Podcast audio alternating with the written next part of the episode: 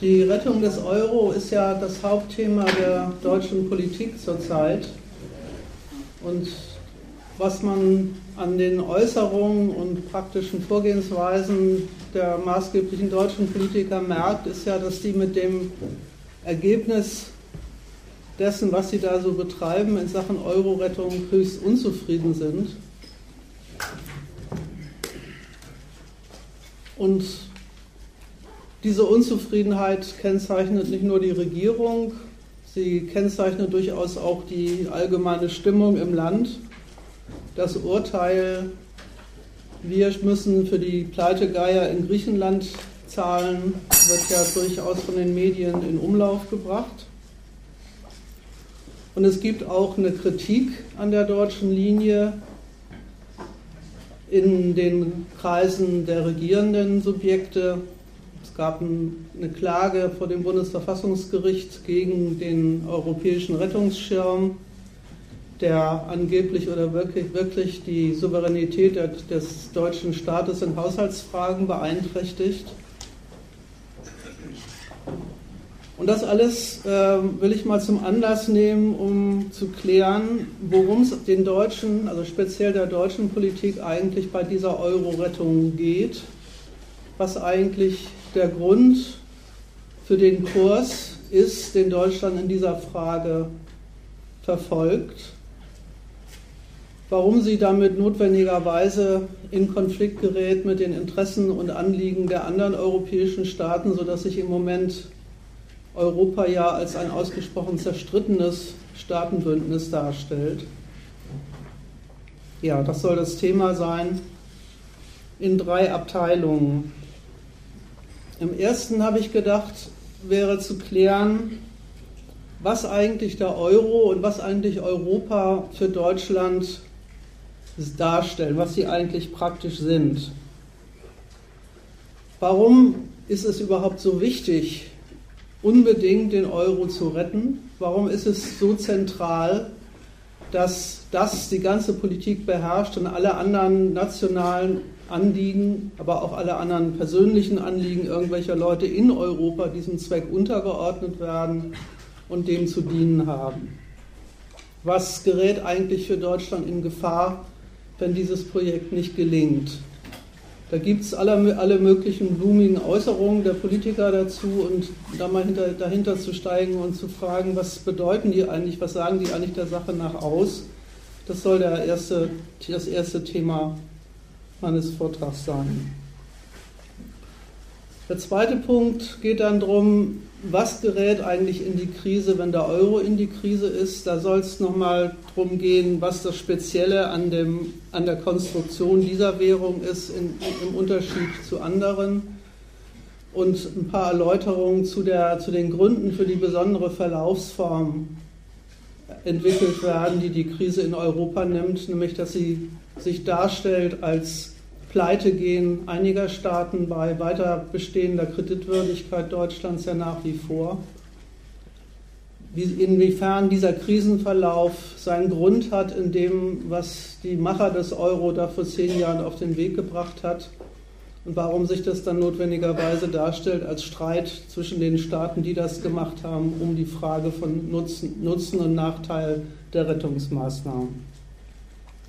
Und im dritten Punkt soll es im Anschluss daran dann, dann speziell darum gehen, wie geht dann eigentlich die Krisenkonkurrenz zwischen den Nationen und was kann man der entnehmen in der Frage, was sich an Europa ändert und ändern soll vom Standpunkt der deutschen Politik, damit auf den Weg gebracht wird, was Deutschland mit dieser Rettung will. Also kurz gefasst, wie kommt eigentlich die deutsche Politik von dem Urteil, der Euro muss gerettet werden zu dem Standpunkt. Und deswegen kann auch in Europa, also im politischen, institutionellen Verhältnis der europäischen Staaten zueinander im Prinzip kein Stein auf dem anderen bleiben und alles neu definiert und neu gemacht werden.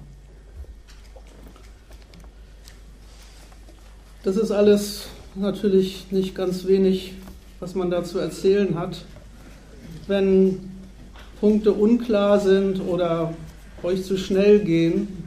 Ich werde jeweils hinter den einzelnen Teilen eine Pause machen und wenn es dann schon Diskussions- und Bedarf und Nachfrage und Klärungsbedarf gibt, dann müsst ihr die einfach auf den Tisch packen.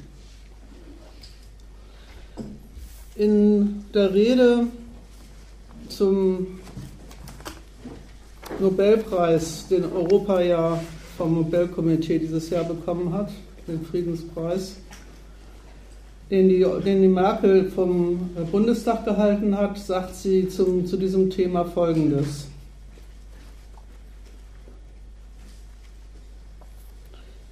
Sie nennt also die Rettung des Euro eine Bewährungsprobe und sagt dazu dieses Zitat.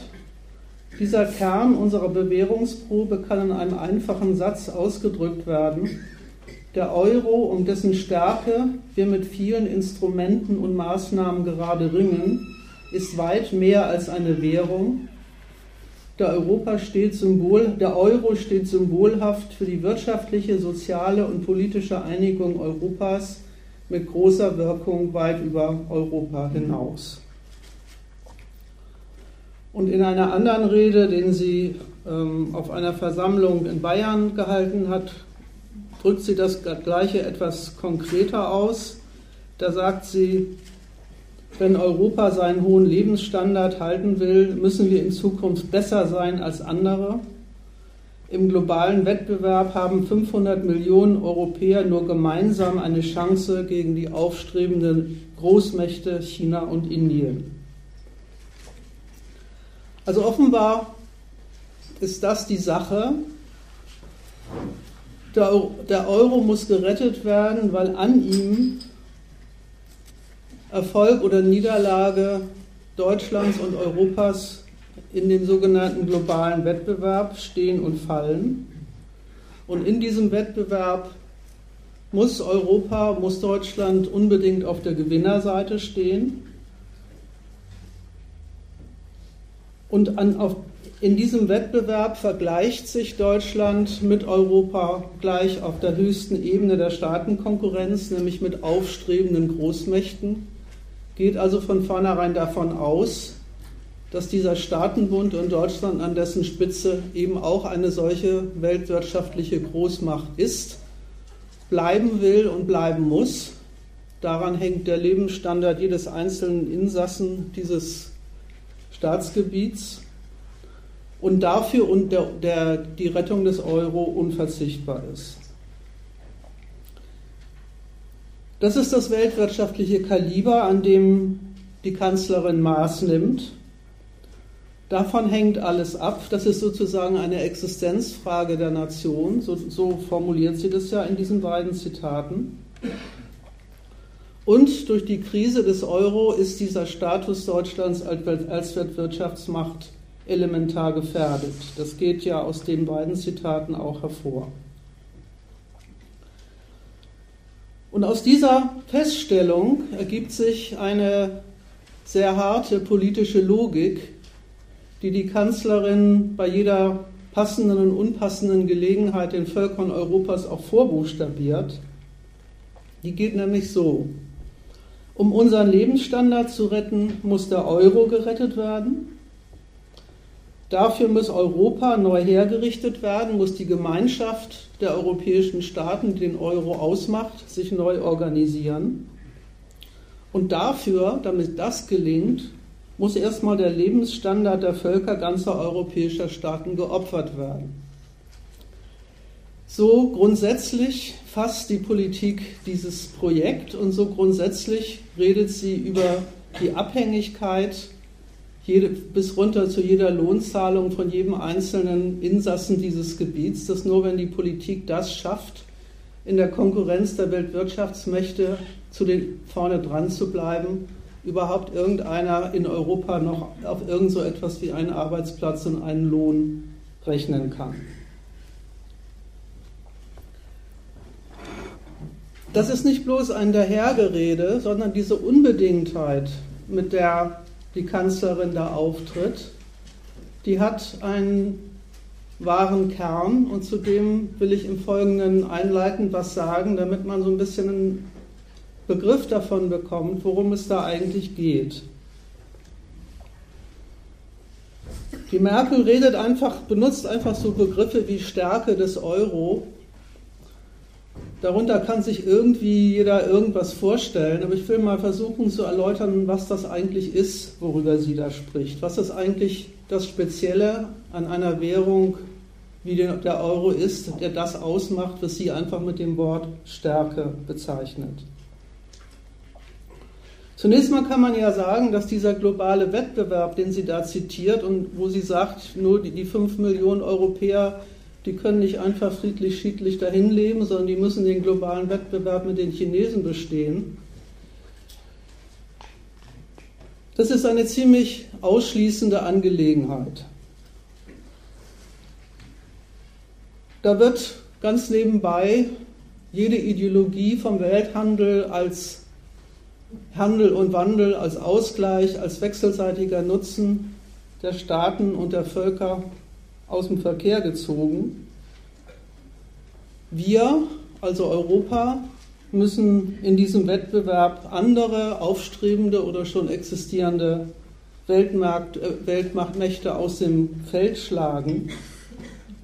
Und in dieser Konkurrenz zu gewinnen, erfordert Anstrengung, für die jedes einzelne Mitglied im Euroraum gefordert ist. Was ist das für ein Wettbewerb? Den Phänomenen nach kennt das jeder. Einerseits handelt es sich da um die Konkurrenz von Unternehmen, die gegeneinander um Absatzmärkte, um Anlagesphären, um die Aneignung strategischer Rohstoffe konkurrieren.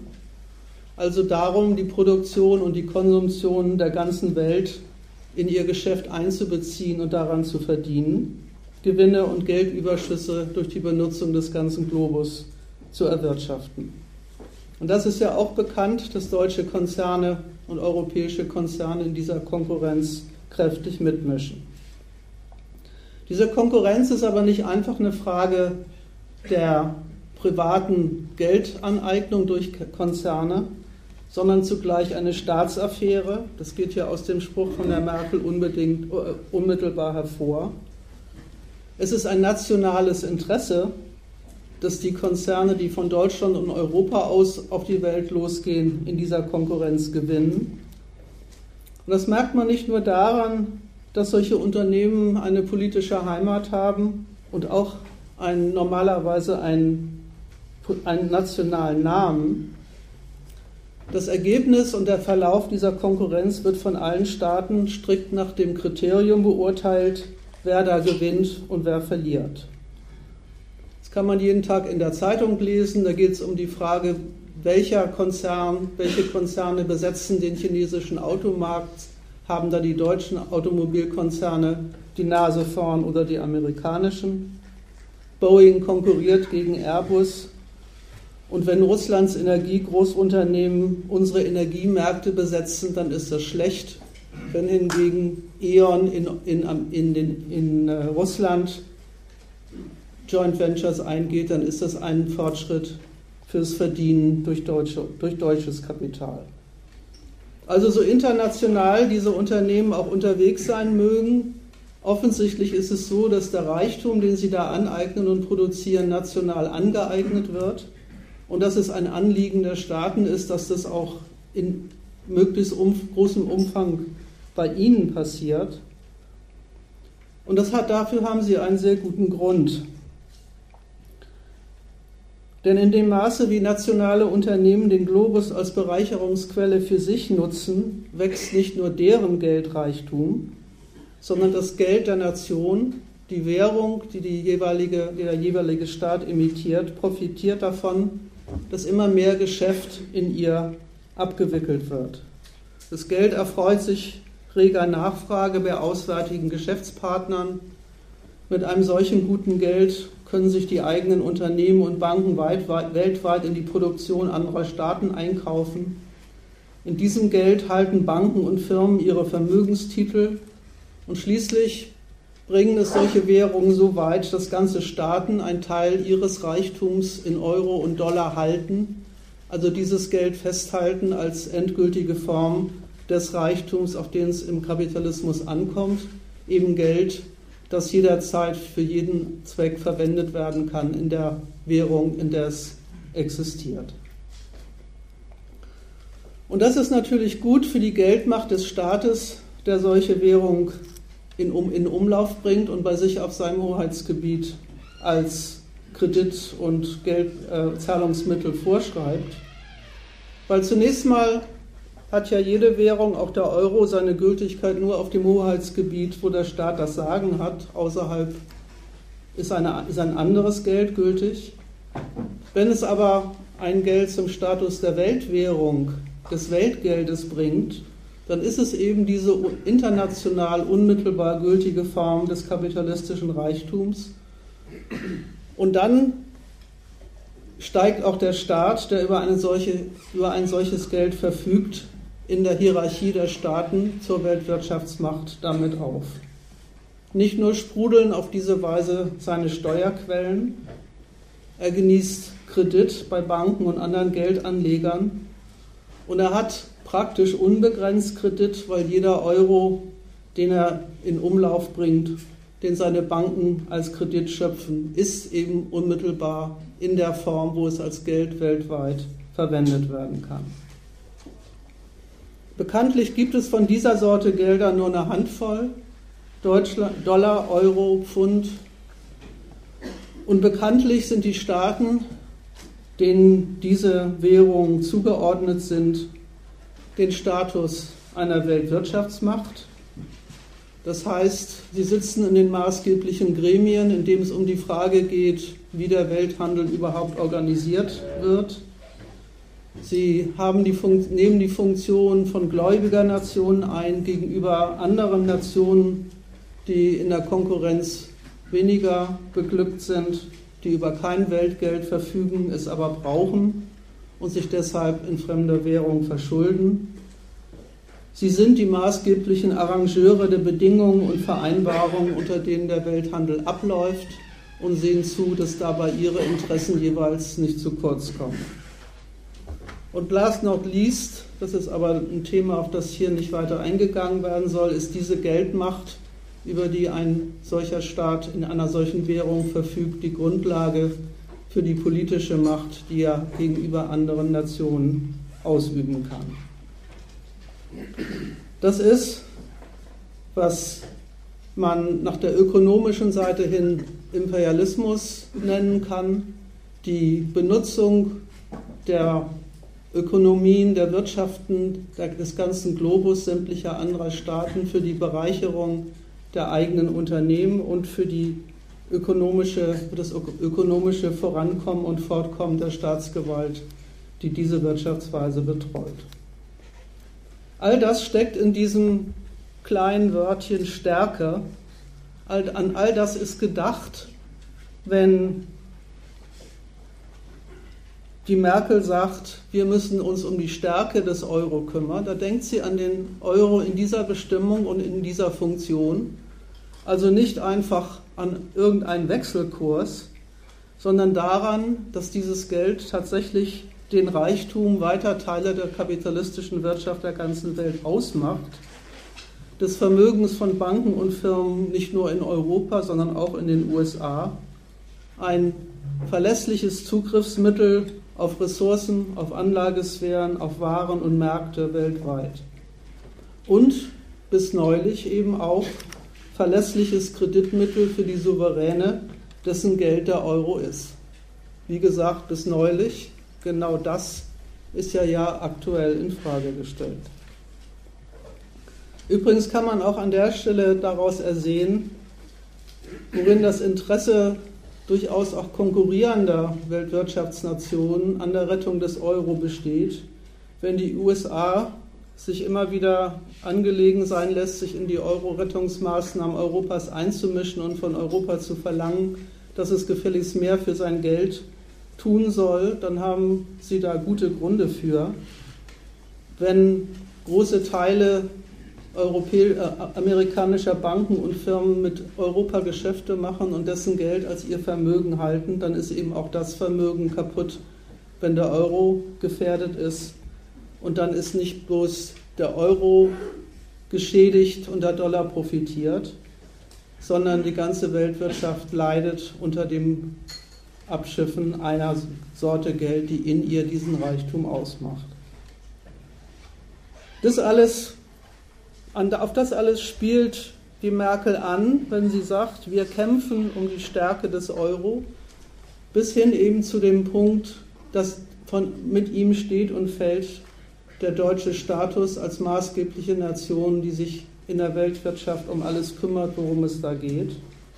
Das sieht sie in Gefahr, wenn es nicht gelingt, sicherzustellen, dass der Euro diese weltweite Rolle weiterspielt, die er in den letzten zehn Jahren erlangt hat.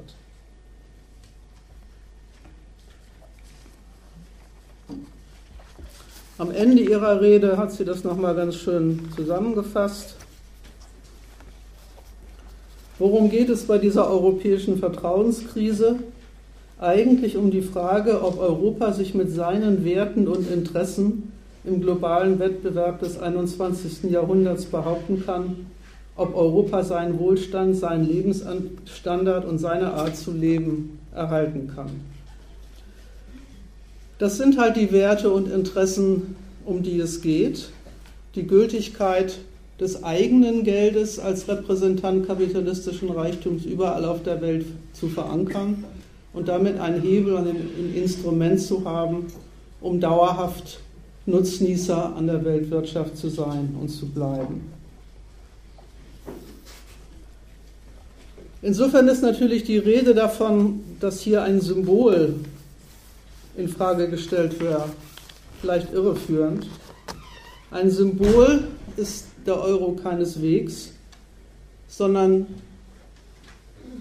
die ganz handfeste, ganz reale Existenzform der ökonomischen Macht Europas und damit, das unterstellt die Kanzlerin ganz selbstverständlich, auch der ökonomischen Macht Deutschlands.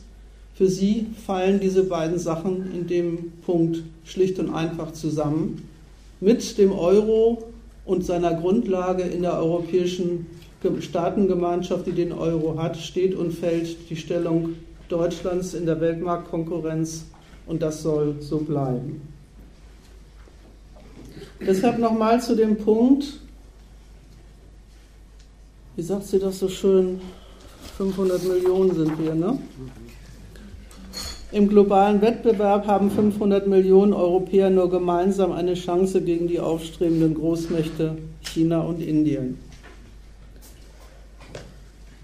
Man, man, ist leicht geneigt, wenn man das liest, zu denken, daran zu denken, wie die deutsche Politik zurzeit tatsächlich mit einer nicht geringen Anzahl dieser 500 Millionen gerade praktisch umspringt das ändert aber nichts daran, dass man diesen Spruch auch erstmal ernst nehmen kann nach der Seite hin, wie er von der, von der Kanzlerin gemeint ist.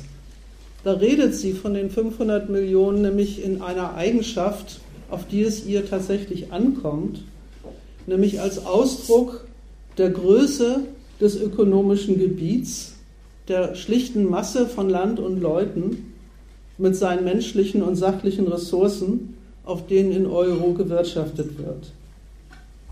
Die Größe dieses Markts, die Masse des Kapitals, das in Euro Anlage findet und entsprechender Wucht und Größenordnung Gewinne produziert, das, so sagt sie, und da kann man sie mal beim Wort nehmen, ist die notwendige und unverzichtbare Bedingung dafür, dass der Euro weiterhin seine Rolle als Weltwährung spielen kann. Sie erteilt damit allen Ideen eine Absage, die sagt, ach, das könnte man doch auch mit einer kleineren Grundlage machen. Nein, sagt die Kanzlerin, ihre Linie heißt, alle Euro-Staaten müssen dabei bleiben.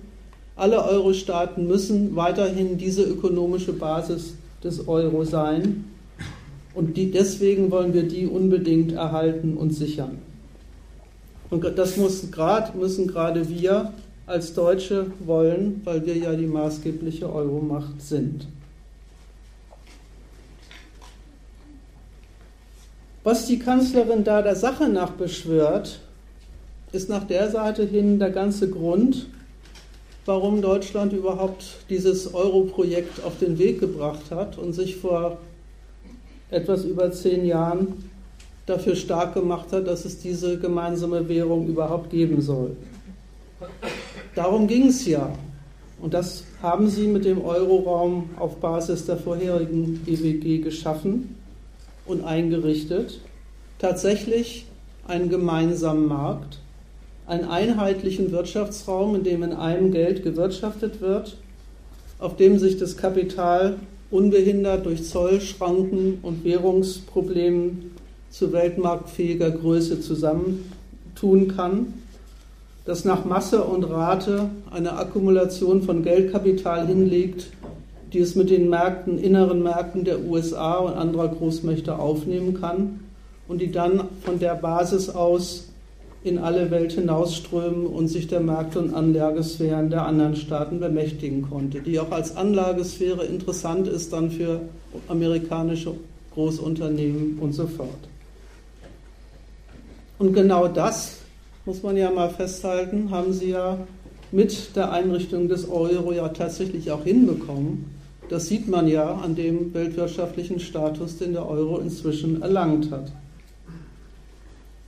Und dass Deutschland der Hauptnutznießer dieses Erfolgs ist, ist auch unübersehbar.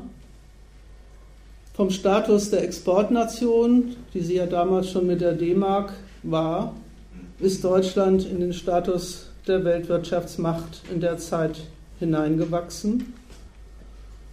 Sie haben also nach der Seite hin mit Europa, mit dem Wirtschaftsraum, mit dem Euro genau das erreicht, was Sie mit ihm bezweckt haben.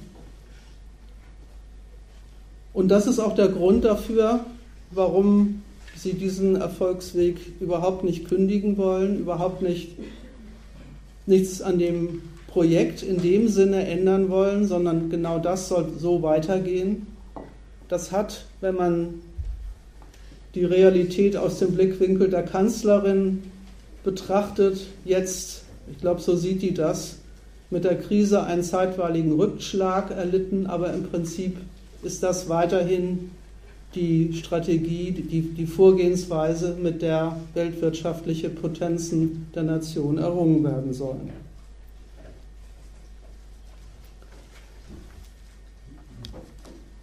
Das ist das eine. Europa, der Euro waren erfolgreich. Gleichzeitig, um auf den Ausgangspunkt zurückzukommen, Deutschland ist ausgesprochen unzufrieden mit der aktuellen Lage, gibt es den Befund, so wie Europa jetzt organisiert ist, so wie es jetzt existiert, kann es nicht bleiben, wenn dieser Erfolg gesichert und ausgebaut werden soll. Der gleichen Rede sagt Merkel, wir brauchen mehr, wir müssen beschließen, wie wir die Währungsunion weiterentwickeln wollen. Diese Weiterentwicklung ist unverzichtbar und sie ist Voraussetzung dafür, Vertrauen und Glaubwürdigkeit im Zusammenhang mit der Währungsunion zurückzugewinnen. Weiterentwicklung ist eine ziemlich höfliche Ausdrucksweise für das, was die Deutschen da in dieser Frage tatsächlich aktuell anstellen. Weil was sie ja tatsächlich machen, wenn man sich die ganzen Sachen anschaut, die in der, täglich in der Zeitung stehen, ist ja nicht einfach ein Weiterentwickeln, sondern, sondern ein ziemlicher Umsturz, eine ziemliche Korrektur der Verkehrsform, die bislang zwischen den Staaten in Europa eingerichtet war. Da werde ich dann im nächsten Punkt noch drauf zu sprechen kommen. Die Zielsetzung dieser Weiterentwicklung ist ja gar kein großes Geheimnis. Es soll nach dem Willen der deutschen Politik mehr gemeinsame Bewirtschaftung des Euroraums her. Die einzelnen Staaten sollen sich bereit finden, mehr Kompetenzen, mehr Zuständigkeiten an, an übergeordnete Instanzen in Sachen Umgang mit dem, mit dem Euro abzugeben. Sie sollen Souveränitätsrechte über ihre Haushalte an übergeordnete Instanzen abtreten, sich hineinregieren lassen durch möglicherweise einen Währungskommissar, immerhin aber schon mal durch eine Fiskalunion. Und das Ziel dieser, dieser Veränderung benennt die Kanzlerin in dieser Rede auch in einer etwas seltsamen Form. Die sagt nämlich, der Zweck der ganzen Geschichte wäre, die Konstruktionsfehler der Wirtschafts- und Währungsunion zu beseitigen. Also offensichtlich gibt es das Urteil, da haben wir zwar was Gutes hingekriegt, da haben wir eine, ein Projekt auf den Weg gebracht, das den ökonomischen und weltwirtschaftlichen Erfolg Europas und der Nation herbeigeführt hat. Und gleichzeitig hat das Ding ganz grundsätzliche Konstruktionsmängel und die, man, die muss man nur, mal, nur ausräumen und dann kann es in der gleichen Weise weitergehen, wie es bisher gelaufen ist. Mit Konstruktionsfehler bringt die Kanzlerin eben diese ziemlich grundsätzliche Unzufriedenheit mit der aktuellen Lage der, Wirtschafts- und Währungsunion zum Ausdruck. Und das, obwohl ja genau die Konstruktion, die es gibt, der Erfolgsweg bisher gewesen ist. Also ist man bei der Frage, warum ist das so? Was haben Sie sich da jetzt dann tatsächlich hinorganisiert? Wie hat denn diese Wirtschafts- und Währungsunion in den letzten zehn Jahren funktioniert? Dass tatsächlich beides rausgekommen ist. Auf der einen Seite der deutsche Erfolg, Wirtschaftswachstum, Aufstieg des Euro zum Status des Weltgeldes und gleichzeitig ein Ergebnis das dazu führt, dass sich der Sieger, der Nutznießer dieser Konkurrenz seines Erfolgs gar nicht froh, froh sein kann, sondern von vorn bis hinten Kritik und Unzufriedenheit äußert an dem ganzen Konstrukt, mit dem er diesen Erfolg zustande gebracht hat. Das soll der Gegenstand des zweiten Punktes sein, den ich erläutern will. Gut, gibt es bis dahin irgendwie Diskussionsbedarf, Nachfragen, Ergänzungen? Gut, dann mache ich einfach weiter. Mit dieser Souveränität, ja. Souveränität abgeben. Bitte? Mit dieser äh. Da komme ich noch, da gehe ich jetzt nochmal drauf ein. Ich wollte es erstmal nur benennen, dass, äh, wie das äh, dauernd. Das ist ja auch den, den Nation mit ein. Bitte? Ja die ökonomisch potentere Nation mit ein. Ja, ja, genau. Da gehe ich, geh ich gleich noch drauf ein. Ich wollte es erstmal nur benennen, dass das offen, ganz offensichtlich von den Vorschlägen und Maßnahmen, die, so, die Sie schon ergriffen haben und die ja jeder kennt, offenbar die Zielsetzung dieser Korrektur ist, zu sagen, ähm, es müssen mehr gemeinsame Institutionen, mehr gemeinsame Vorkehrungen getroffen werden, damit alle Nationen in der Bewirtschaftung des Geldes an einem Strang ziehen. Wie das im Einzelnen geht und was das für sich nochmal für Widersprüche an sich hat, da gehe ich dann im, im Folgenden noch drauf ein.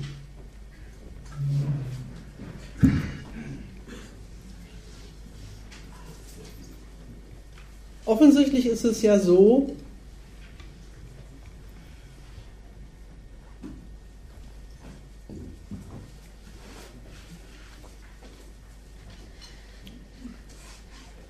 dass die Kanzlerin sich daran stört.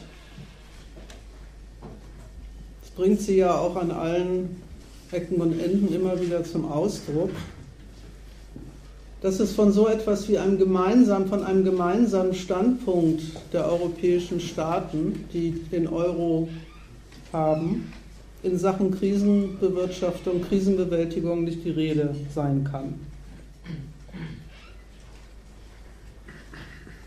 auf diese Weise, indem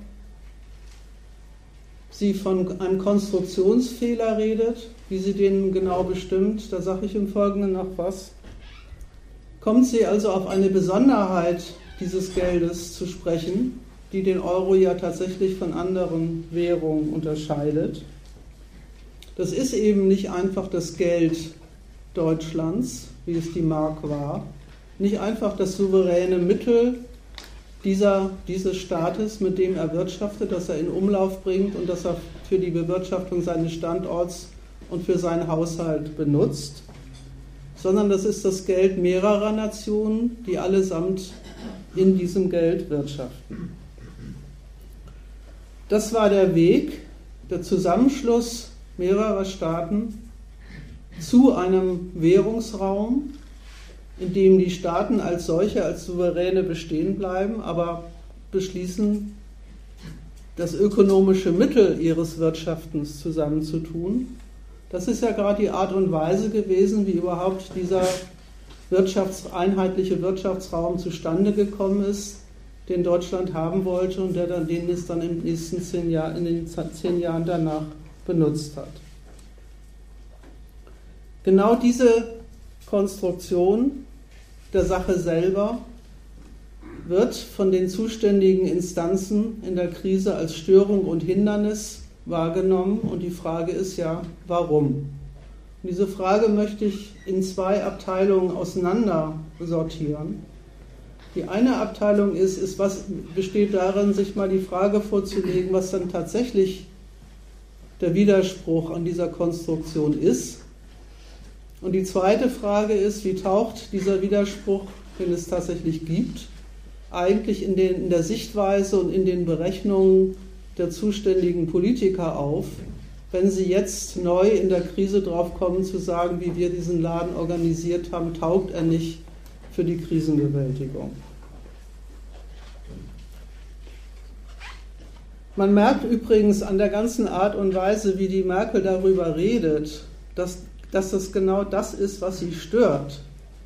Dass eigentlich es nötig wäre, dass der Euro allein von Deutschland so eingesetzt zum Einsatz käme, dass damit optimale Krisenbewältigung möglich wäre und dass die Notwendigkeit, sich dazu immer mit anderen Souveränen ins Benehmen setzen zu müssen, für sich schon von ihr als Störung definiert wird. Auch das ist übrigens bereits ein Fortschritt gegenüber dem alten Zustand von Europa. Da hat es natürlich auch schon immer Streit gegeben in Währungs- und Wirtschaftsfragen. Aber das prinzipielle Urteil, dass jeder Staat, der im Euro drin ist, im Prinzip berechtigt ist, seine Interessen anzumelden und seine ökonomischen Gesichtspunkte in der gemeinsamen Politik unterzubringen, ist nicht bestritten worden. Wie ich im Folgenden noch zeigen will, ist das aber der Übergang, der gegenwärtig von der deutschen Politik gemacht wird. Was haben Sie sich denn da eingerichtet mit diesem seltsamen Geld? Mehrere Staaten, eine Währung.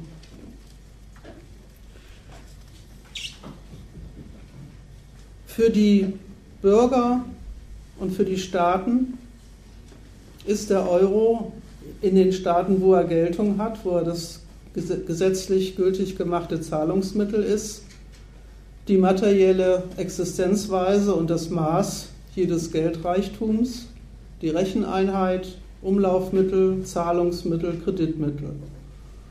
Für die Staaten ist das das Geld, in dem sie wirtschaften, in dem sie ihre Steuern erheben und ihren Haushalt finanzieren und mit dem, in dem sie auch Kredit aufnehmen, um das Wachstum auf ihrem Standort zu fördern. Die Haushalte finanzieren sich über Kreditaufnahme in Euro. Das ist die Art und Weise, wie, die, wie diese Staaten, wie alle kapitalistischen Staaten auf der Welt, ihren Standort ökonomisch betreuen. Das Eigentümliche daran ist allerdings, dass genau diese gleichen staatlichen Instanzen, die so mit diesem Geld umgehen und wirtschaften, selber gar keine hoheitliche Verfügung darüber haben.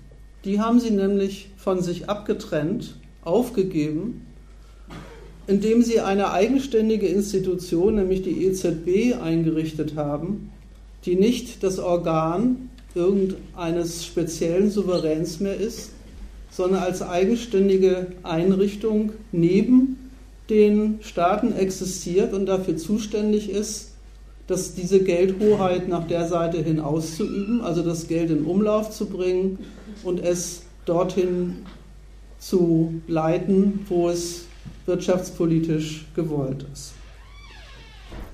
Die EZB ist alleine befugt, Euro zu imitieren. Diese Befugnis haben die Staaten an diese Institution überantwortet.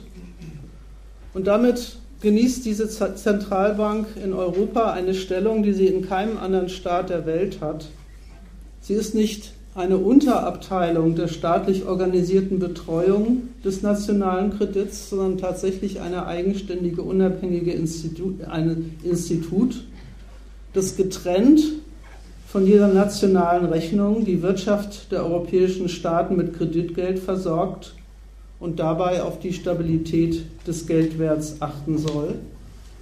Und die Bezugsgröße für die Entscheidung der EZB in diesen beiden Fragen, Liquiditätsversorgung und Geldwertstabilität, ist deswegen auch nicht die Wirtschaft irgendeines besonderen Euro-Staates, sondern der Stand des Wachs von Wachstum und Kredit in Europa insgesamt. Auf das Medium ihrer inneren Zirkulation und ihres Wirtschaftens haben die europäischen Staaten Europas keinen unmittelbaren Zugriff was Sie sich an Geld besorgen können, erfolgt rein über die Kreditaufnahme an den Finanzmärkten. Vergemeinschaftet haben die Staaten diese Seite der Geldhoheit.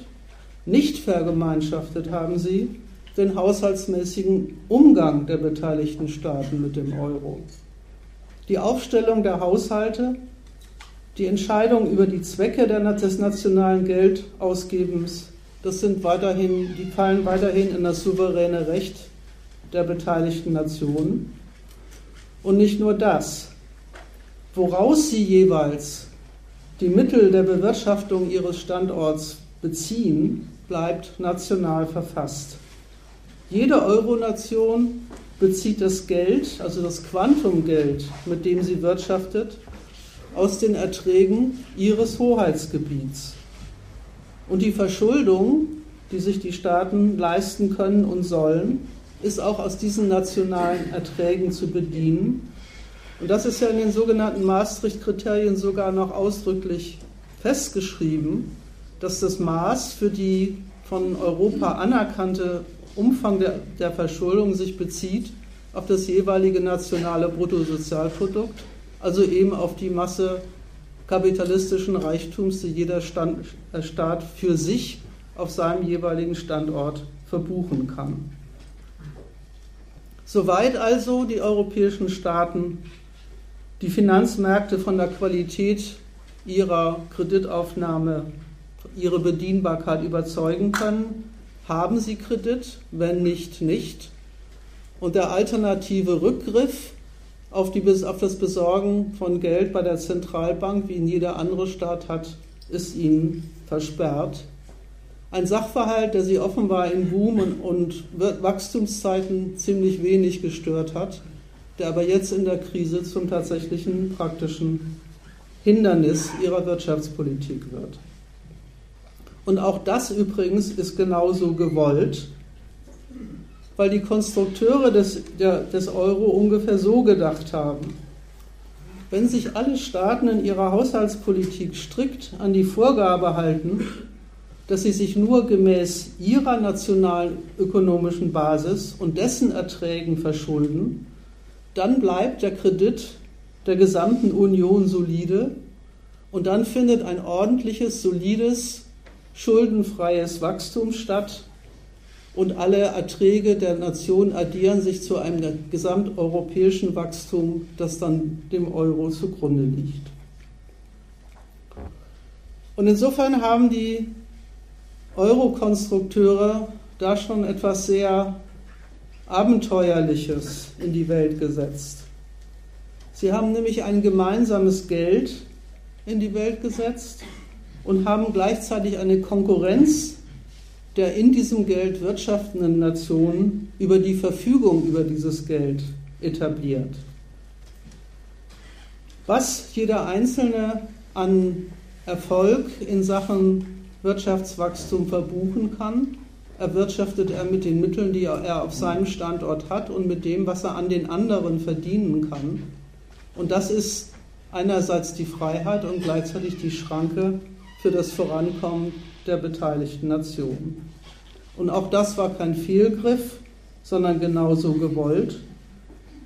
Auch dahinter steckte die Idee, dass sich die beteiligten Nationen zurechtmachen sollten für die Vermehrung von Euro Und herauskommen sollte eben dieses insgesamtige Geldwachstum, an dem alle nach Maßgabe ihrer Leistungsfähigkeit teilhaben, zu dem alle beitragen und wo sich dann die nationalen Wachstumsbilanzen zu einem positiven Gesamtergebnis zusammenzählen.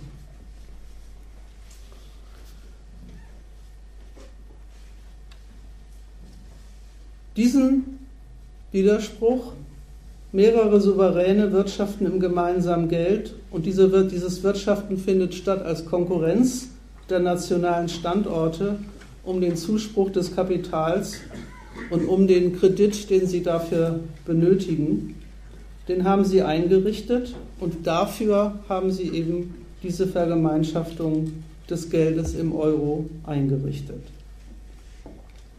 Und davon haben sie sich einen allgemeinen Aufschwung der Geschäfte in Europa versprochen und einen Euro, der, wie es in den Worten des damaligen ähm, ähm, deutschen Finanzministers hieß, so stark wird wie die Mark.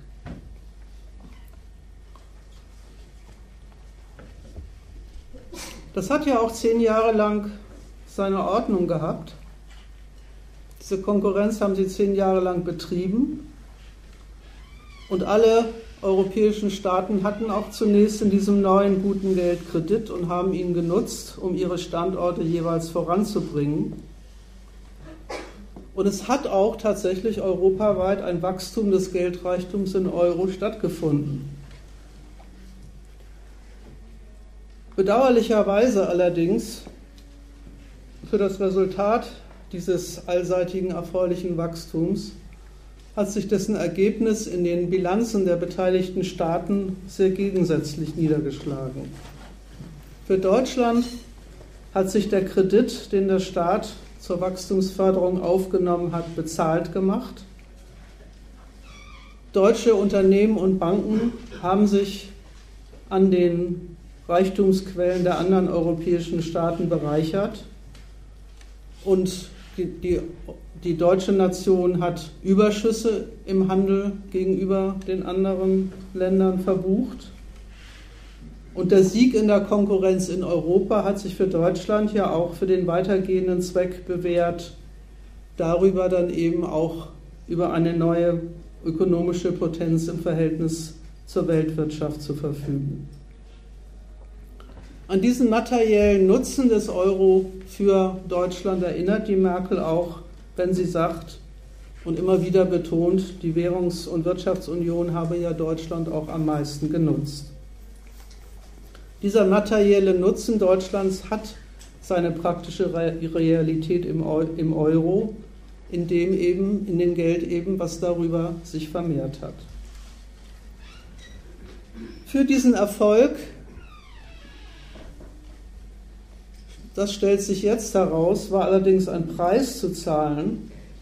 Das andere findet nämlich statt auf Kosten der anderen Staaten, die auch in Euro wirtschaften. Die haben sich nämlich darüber sortiert, was die Deutschen als Überschüsse, Zahlungsbilanzgewinne verbucht haben, waren Verluste bei den anderen. Und bei den, bei den Staaten, die Verluste ge geschrieben haben, deckt die Krise jetzt auf. Dort hat das Wirtschaftswachstum, was da zustande gekommen ist, haben die Erträge, die dort national erwirtschaftet worden sind, nicht ausgereicht, um die Schulden zu rechtfertigen, die die Staaten für diese Förderung des Wachstums gemacht haben. Solange Boom herrschte, spielte das nur die Rolle eines graduellen Unterschieds der Nationen im Verdienen am Euro, ist es so durchgegangen. In und wegen der Krise sich, sortiert sich das auseinander, weil da abgerechnet wird. Und dann stellt sich raus, dass auf der einen Seite lauter Forderungen bestehen an die Staaten, die sich als uneinbringlich erweisen, und auf der anderen Seite lauter Zahlungsverpflichtungen, die nicht bedient werden können. Der Sache nach übrigens zeigt sich an der Stelle eigentlich was ganz anderes. Es zeigt sich nämlich, dass die Masse an Anspruchstiteln auf Ertrag, die sich in den Bilanzen deutscher und französischer Firmen und Banken angesammelt hat, offenbar zu viel sind, dass die überakkumuliert haben, dass die mehr Anweisungen auf Reichtum bei sich versammelt haben, als sich tatsächlich von ihren Schuldnern einlösen lassen. Und dieses Verhältnis von Anspruchstiteln auf Überschuss und Bedienbarkeit von Überschuss, das ist eben die Besonderheit, sortiert sich jetzt auf Staaten auseinander, sortiert sich auseinander nicht einfach zwischen, zwischen Unternehmen und Banken, die dann wechselseitig voneinander abhängig sind, sondern sortiert sich auseinander zwischen Gewinnerstaaten, die Überschüsse und Kredit haben, und Verliererstaaten, die ihren Kredit verlieren. Den betroffenen Staaten, bei denen sich herausstellt, das Wirtschaftswachstum, dem Wirtschaftswachstum dieser Länder trauen sie nicht mehr zu, für den darauf genommenen Kredit des Staates gerade zu stehen. Für die heißt es, ihnen wird der Kredit gekündigt und dann stellt sich heraus, wenn er ihnen gekündigt wird, haben sie auch keinen mehr. Und sie haben nicht nur keinen Kredit mehr, sondern sie haben auch kein Geld mehr, weil das, das Recht, Geld in Umlauf zu bringen, um Kredit zu bedienen, haben sie ja gerade an die EZB abgegeben. Es ist also, wenn man so will, eine neue Art von Staatsbankrott in der Welt. Einer, der sich nicht einfach bloß im Verlust der Fähigkeit, Kredite zu bedienen, niederschlägt, sondern unmittelbar in der Abwesenheit eines brauchbaren Zirkulationsmittels, weil die Hoheit über das Geld nicht existiert und zweitens, weil die anderen Euro-Staaten diesen Staaten in dem Umfang den Kredit verweigern bzw. dessen Auszahlung an Bedingungen knüpfen. Das ist nämlich schon das Besondere an dieser Sorte staatlicher Zahlungsunfähigkeit und deswegen will ich dazu den, zu dem Unterschied noch ein paar Worte sagen, weil der nochmal erhält, was eigentlich das Problem ist, an dem die Gewinnerstaaten jetzt im Resultat herumlaborieren. Es ist ja nun kein neues Phänomen in der Geschichte der Weltwirtschaft nach 1945, dass Staaten überschuldet sind und nicht mehr zahlen können. Das hat es schon häufiger gegeben. Argentinien oder Korea können einem da einfallen. Das Besondere in diesem Fall liegt darin, dass Forderungen und Schulden im gleichen Geld existieren. Normalerweise ist es so, dass bei einem Schuldnerstaat die eigene Währung verfällt, von ihm die Zahlung in gutem Geld, also gerade in Devisen eines anderen Staates, verlangt wird und die kann er nicht erbringen. Und dann trifft die Abrechnung zwar auch die Gläubigerbanken, aber nicht die Währung des Staates, in dem der Kredit gefordert wird, eher umgekehrt, der wird gerade dadurch gestärkt, dass die, dass die schwache Währung gegen ihn verfällt und, und er ist dann gefragt als derjenige, der dem anderen Staat Kredit gibt und ihm weiterhin das Mitmachen in der Weltwirtschaft darüber ermöglicht. Der Verfall der Währung auf der einen Seite, die Behauptung der starken Währung als Kreditmedium ist da, auf der anderen Seite ist da in, in der Situation gerade die Verlaufsform der Krise, aber auch das Mittel ihrer weltwirtschaftskonformen Bewältigung. Und genau das findet ja in Europa gar nicht statt, weil eben das Geld, was da kaputt geht, die, die Schuldforderungen, die da kaputt geht, Euro-Schulden sind und die Forderungen, die existieren, ebenfalls Euro-Forderungen sind. Und so kann der Gewinner in dieser Konkurrenz der Sache gar nicht unbedingt froh sein, weil in dem Maße, wie er Zahlungsverpflichtungen gegenüber sich hat, wird eben genau das gleiche Geld angegriffen, in dem die, in dem die Überschüsse existieren. Aktuell stellt sich deswegen die, die, die Sache einigermaßen unübersichtlich dar. Es gibt nämlich gar kein eindeutiges Urteil der, derjenigen, die dafür zuständig sind, was das Ganze eigentlich tatsächlich für dieses europäische Geld heißt. Der Euro, die Währung, wird nach wie vor von allen Instanzen, von Märkten und Staaten als, als Weltgeld geh und behandelt. Der Kurs zum Dollar geht mal rauf und mal runter. Aber der Dollar ist nach wie vor der Maßstab für den Wert des Euro. Und insofern bestätigen diese Kursschwankungen zunächst einmal dessen Status als Weltgeld und bezweifeln ihn nicht. Und auf der Grundlage haben ja die maßgeblichen Euromächte Deutschland, aber auch Frankreich nach wie vor Kredit in Euro, und zwar gar nicht so schlechten. Die Schuldtitel mit dem der deutsche Staat seinen Haushalt finanziert, werden weiterhin von den Finanzmärkten als sichere Vermögensanlage beurteilt. Und das drückt sich in der absoluten Niedrigkeit der Zinsen aus, die Deutschland für seine Verschuldung zahlen muss. Und die anderen Euro-Staaten, deren Schulden ebenfalls in Euro existieren, denen wird bescheinigt, die sind wertlos.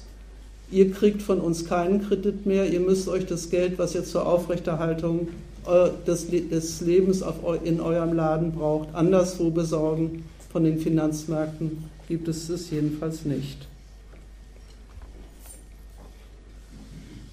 Das ist die Lage, in der Deutschland sich die Aufgabe setzt, wir müssen den Euro retten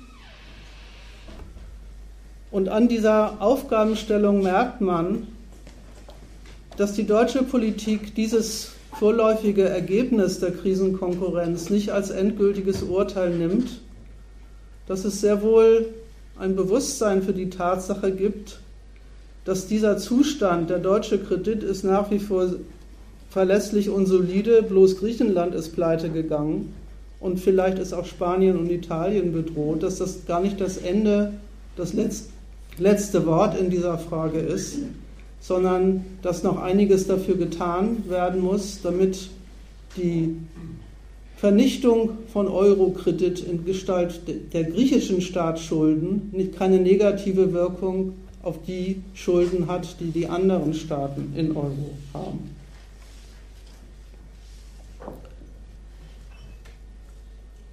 Das ist die eine Seite Sie keineswegs davon ausgehen, dass damit die Sache gegessen ist. Die andere Seite ist die, dass Sie den aktuellen Status, den der deutsche Kredit nach wie vor hat, benutzen, um Ihre Projekte in Sachen Krisenbewältigung in Europa durchzusetzen. Und wie das geht, will ich dann im dritten Punkt meines Vortrags erläutern. Es gibt eine, es gibt eine deutsche Deutung der Krise.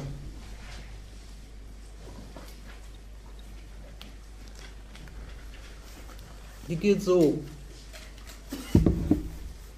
Unser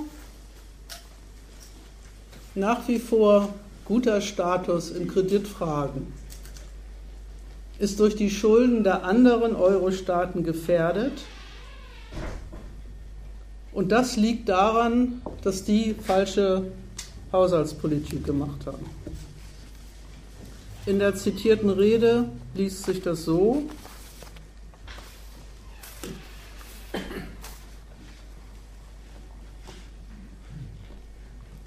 Die Probleme, mit denen wir zu kämpfen haben, sind nicht über Nacht entstanden. Deshalb können sie auch nicht über Nacht gelöst werden das Logisches weiß ich nicht. Sie sind auf eine mangelnde Wettbewerbsfähigkeit, sie sind auf die Überschuldung einzelner Mitgliedstaaten sowie auch auf Gründungsfehler des Euro zurückzuführen.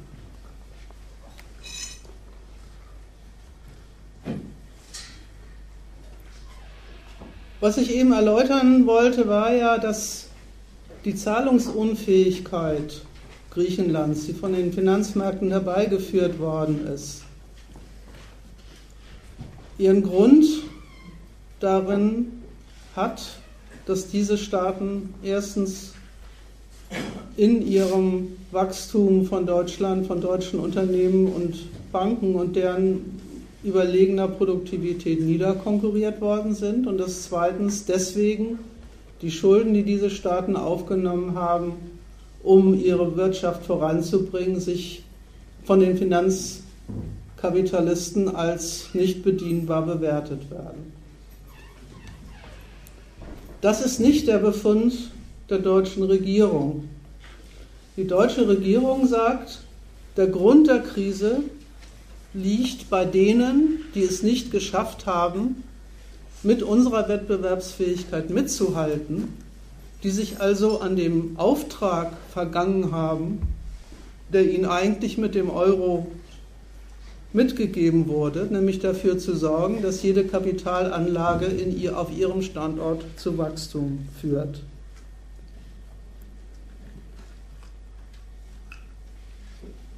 Dabei geht es, wenn die Merkel die Krise so deutet, wenn sie sagt, die Krise liegt an deren mangelnder Wettbewerbsfähigkeit,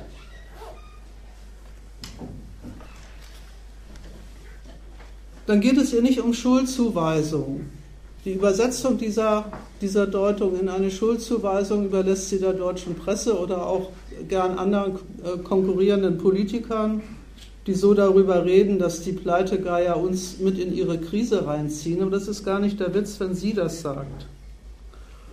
Sondern ihr geht es da, damit darum, klarzustellen, wie Krisenbewältigung zu gehen hat. Nämlich so, dass diese Überschuldung beseitigt und die falsche Haushaltspolitik durch eine richtige ersetzt wird.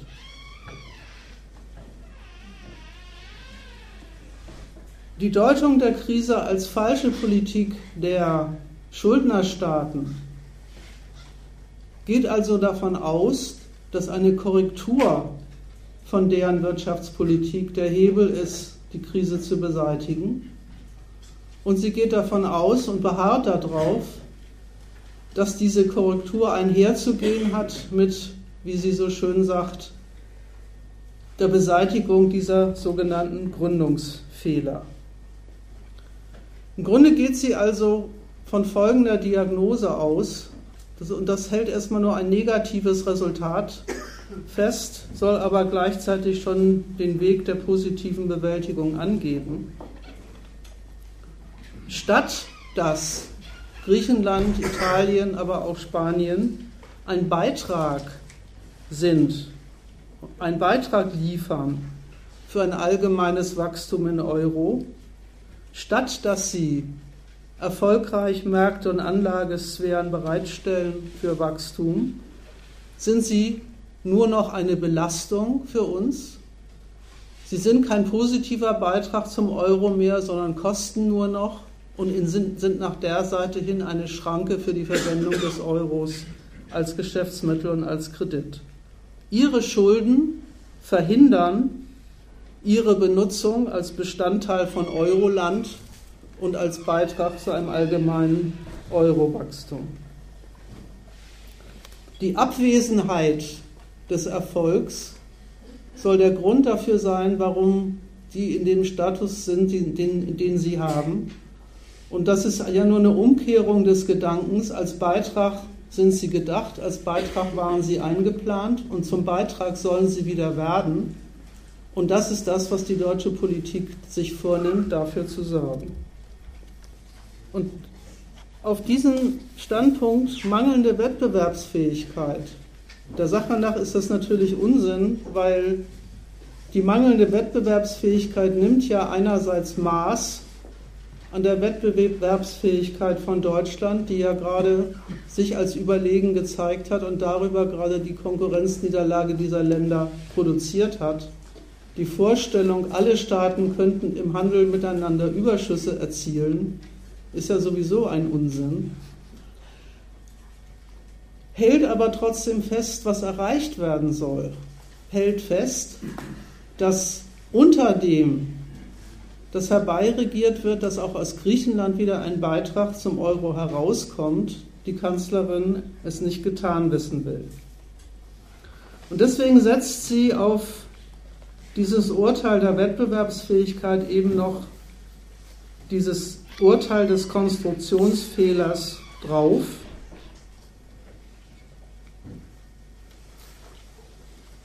Wir haben Instrumente zur Krisenbewältigung, wir haben Reformen in den einzelnen Mitgliedstaaten, aber, meine Damen und Herren, damit sind die Konstruktionsfehler der Wirtschafts- und Währungsunion noch längst nicht beseitigt.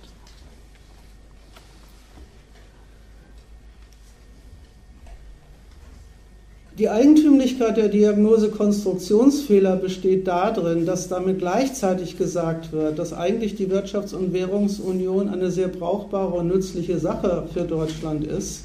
Andererseits, andererseits genau diese nützliche Sache so konstruiert ist, dass sie den Dienst nicht erbringt, für den man sie haben will. Normalerweise, wenn man feststellt, dass irgendeine Sache einen Konstruktionsfehler hat, schmeißt man sie weg. Aber so ist das in dieser Stelle eben gar nicht gemeint, und es ist ja auch nicht gesagt, dass das Ganze so konstruiert ist, ist selber der Grund für den Krisenverlauf, sondern es wird daran festgehalten, dass es die Wirtschafts- und Währungsunion geben soll. Und es wird weiter gedacht an der Frage, wie müssen sich die Staaten im Euro und zum Euro verhalten? Wie müssen sie sich in diesem Staatenverbund einrichten und benehmen, damit das gewünschte Ergebnis, was jetzt in der Krise kaputt gegangen ist, wieder herkommt? Das ist die Art und Weise, wie der Widerspruch der Eurokonstruktion in der Politik auftaucht. Als störende Veranstaltung für die weitere Verwendung des gesamten Europa als Basis für Euroreichtum.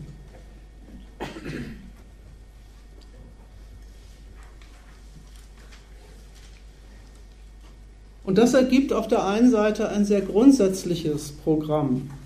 Ich will das mal an einem der Beispiele erläutern, die sie selber in dieser Rede erwähnt.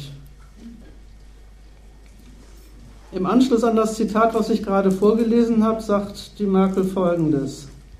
Bei der Stärkung der Haushaltsdisziplin sind wir zuletzt mit dem Fiskalvertrag ein gutes Stück vorangekommen. Aber wir sind der Meinung, wir könnten hier sehr gut ein Stück weitergehen indem wir der europäischen Ebene echte Durchgriffsrechte gegenüber den nationalen Haushalten gewähren. Dort, wo die vereinbarten Grenzwerte des Stabilitäts- und Wachstumspakts nicht eingehalten werden. Ich weiß, die Bereitschaft hierzu zeigen viele Mitgliedstaaten noch nicht, aber ich sage auch leider, das ändert nichts daran, dass wir uns weiter dafür stark machen werden. In dem Moment, indem wir einen solchen Mechanismus hätten, dass ein Haushalt für ungültig erklärt werden könnte, muss man sich mal vorstellen, ein Haushalt für ungültig erklärt werden könnte und dies auch vom Europäischen Gerichtshof überprüft werden könnte, wären wir an dem Punkt, dass wir natürlich in der Kommission jemanden brauchen, der dazu die Autorität hat und das tun kann. Das wäre in diesem Fall der Währungskommissar. Es ist ein interessanter Standpunkt, den die Frau da einnimmt. Die denkt so, mangelnde Wettbewerbsfähigkeit, woran liegt das? Überschuldung, woran liegt das? Die Staaten sind falsch mit ihrem Geld umgegangen. Sie haben nicht das Nötige fürs Wachstum getan, Geld zum Fenster rausgeschmissen oder für alle möglichen staatlichen Unsinn ausgegeben, sodass statt Wachstum Überschuldung rausgekommen ist.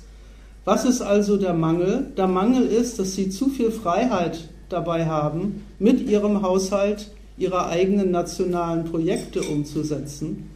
Diese Freiheit muss man ihnen nehmen, indem man die, die, die Tragfähigkeit der Haushalte unter dem Gesichtspunkt, tragen die zum Wachstum bei oder nicht, von einer übergeordneten Instanz überprüfen lassen und wenn die übergeordnete Instanz zu dem Ergebnis kommt, mit dem Haushalt kann nie und nimmer ein Wachstum herbeigewirtschaftet werden, dann wird er einfach einkassiert. Denkt also konsequent weiter an der, an der Frage, woran liegt es, dass die Krise Europa so trifft und sagt, es liegt an der Eigenständigkeit des nationalen Rechnens in Haushaltsfragen. Das ist der Grund, warum erstens die Staaten es in der ersten Runde nur zu Überschuldung gebracht haben. Und das ist auch das, was beseitigt werden muss, diese Freiheit im Umgang mit dem Geld. Nicht nur die Hoheit über die Emission der Währung muss ihnen entzogen werden, es muss ihnen auch die Freiheit entzogen werden, mit dem Geld im nationalen Interesse haushaltsmäßig zu wirtschaften. Und wenn diese, dieses Recht zentralisiert wird bei diesem sogenannten Währungskommissar und damit ein Durchgriffsrecht in die nationale Souveränität in Haushaltsfragen eingerichtet ist, dann ist sichergestellt, dass wirklich in Europa nur noch Geld für wachstumsförderliche Projekte ausgegeben wird und nicht mehr für Sachen, die am Ende in Überschuldung landen.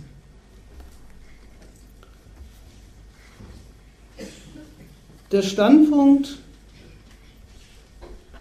Überschuldung ist das Resultat schlechten Wirtschaftens.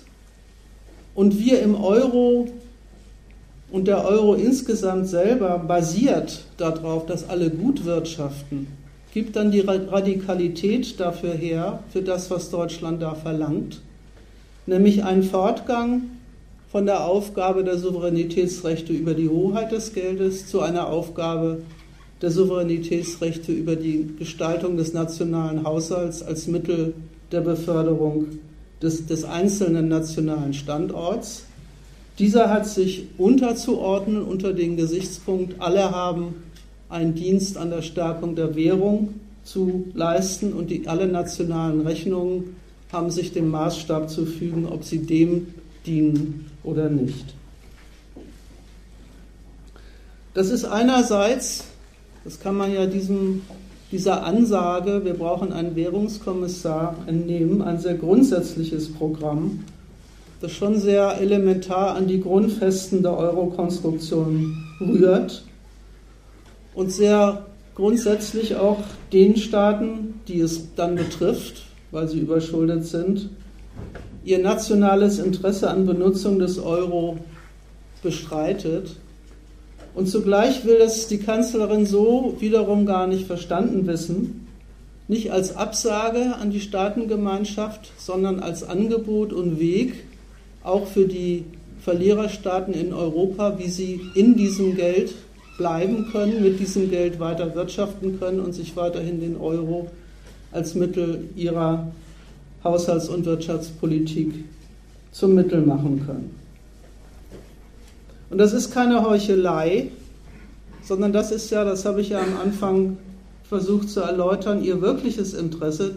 Wenn sie sagt, sie will, dass Griechenland in der, Euro, in der Wirtschaftsunion bleibt, dann kann man ihr das schon abnehmen. Aber ebenso als ein Staat, der auf eigene Haushaltsgestaltung verzichtet, sich den Anforderungen der Euro-Rettung unterwirft und damit dann eben auch neu zum Standort für anlagesuchendes Kapital zurechtgemacht werden kann.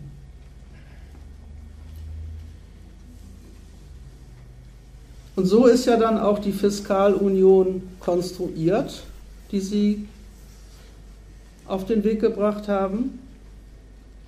Wettbewerbsfähigkeit heißt, die Staaten haben sich neu als Anlagesphäre zurechtzumachen, also Arbeitsmarktreformen einzuführen, Löhne zu senken und so fort.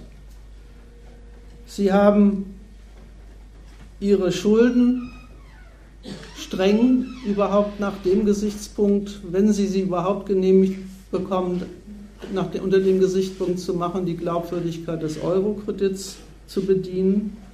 Und beides wird gar nicht ihrer souveränen Entscheidung überlassen, sondern wird überwacht und kontrolliert durch die Instanzen, die ihnen diese haushaltspolitischen Vorschriften von oben in Europa machen. Für die Unterwerfung unter solche Kontrollrechte gibt es dann auch aber natürlich Kredit. Dafür gibt es dann auch die kreditmäßige Ausstattung dieser Staaten mit den Mitteln, die sie brauchen, um auf der Grundlage im Euro zu bleiben. Und insofern bekennt sich Deutschland nach der Seite hin eben ein Stück weit auch zur Vergemeinschaftung des Kredits eben als Instrument zur Unterstützung der Staaten bei diesem Programm der Zurechtorganisation für den Dienst an einer zukünftig stabilen Währung.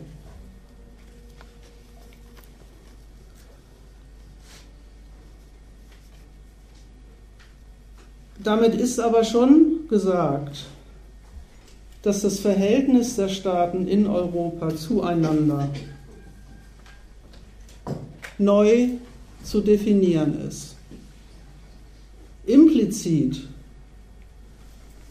vergleicht eigentlich die Merkel, wenn sie fehlende Durchgriffsrechte bemängelt, wenn sie eine zu große Eigenständigkeit der anderen Schuldnerstaaten in Europa kritisiert, wenn sie eine mangelnde Bereitschaft konstatiert, sich einem solchen Regime zu unterwerfen. Implizit nimmt sie Maß an der Vorstellung einer souveränen Verfügung über den Nationalkredit, wie sie Deutschland eigentlich zustünde, wäre es nicht im Verein mit lauter Staaten, auf die es dabei Rücksicht nehmen muss. Und das ist insofern eine neue Stellung zu den anderen Euro-Staaten, als es den, die Konstruktion nicht mehr nimmt als eine Gemeinschaft von Nationen, die allesamt das Interesse und das Recht an einer, an einer Benutzung dieser Währung haben und das dem auch zugestanden wird, sondern das ergibt eine Neusortierung der Staaten unter dem Gesichtspunkt, dass ein eigenes Interesse an der Verwendung dieses Geldes nur ein Staat anmelden kann und darf, der es auch hinbringt, dieses Geld erfolgreich zu benutzen und die anderen in dem Maße, wie sie es nicht hinkriegen, sich eben diesem Standpunkt unterzuordnen haben. Und daran kann man sowohl sehen, woran die deutsche Politik objektiv leidet, nämlich eben da, daran, dass sie als Gewinner die Abhängigkeit von den Verlierern gar nicht los wird, dass sie als Sieger in der europäischen Konkurrenz darauf verwiesen ist und darauf angewiesen ist, dass die anderen wieder auf die Beine kommen, damit aus dem Euro wieder was wird. Das ist Objekt, der objektive Widerspruch, in dem sie sich befinden. Und die subjektive Fassung dieses Widerspruchs ist die, die sind in ihrer gegenwärtigen Verfasstheit und, Europa in seiner gegenwärtigen Verfasstheit eine Schranke und eine mangelhafte Konstruktion für die Durchsetzung einer einheitlichen Bewirtschaftung des Euroraums, von dem Deutschland dann auch unterm Strich was hat. So argumentiert Deutschland vom Standpunkt, die deutsche Politik, die im Moment dran ist, muss ich eigentlich sagen, vom Standpunkt der Ineinssetzung der deutschen Staatsräson mit einem Gesamteuropa. Da vertritt es nicht einfach bloß ein Konkurrenzinteresse, sondern eben diesen Standpunkt als Repräsentant einer erfolgreichen Währungsunion macht es den anderen Staaten die Notwendigkeit auf, ihre Haushalts- und Wirtschaftspolitik an diesem übergeordneten Zweck zu orientieren, weil nur so gemeinsam die Krise bewältigt werden kann.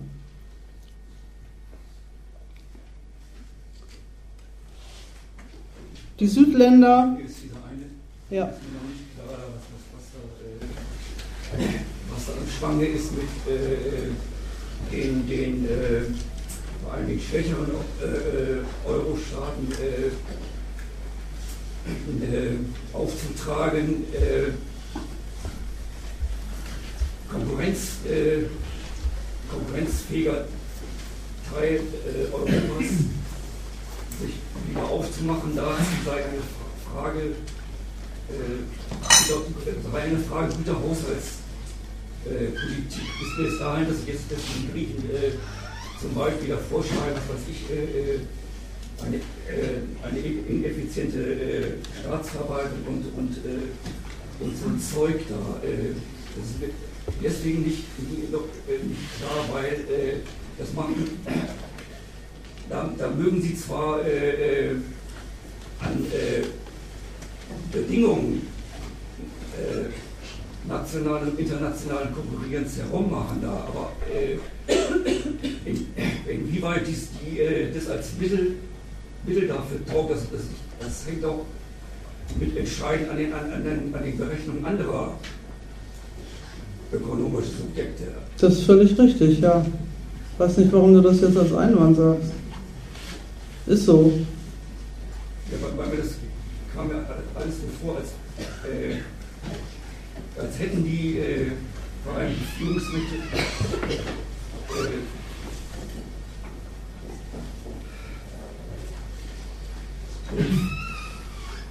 die, äh, als politische Vorstellung lanciert, äh,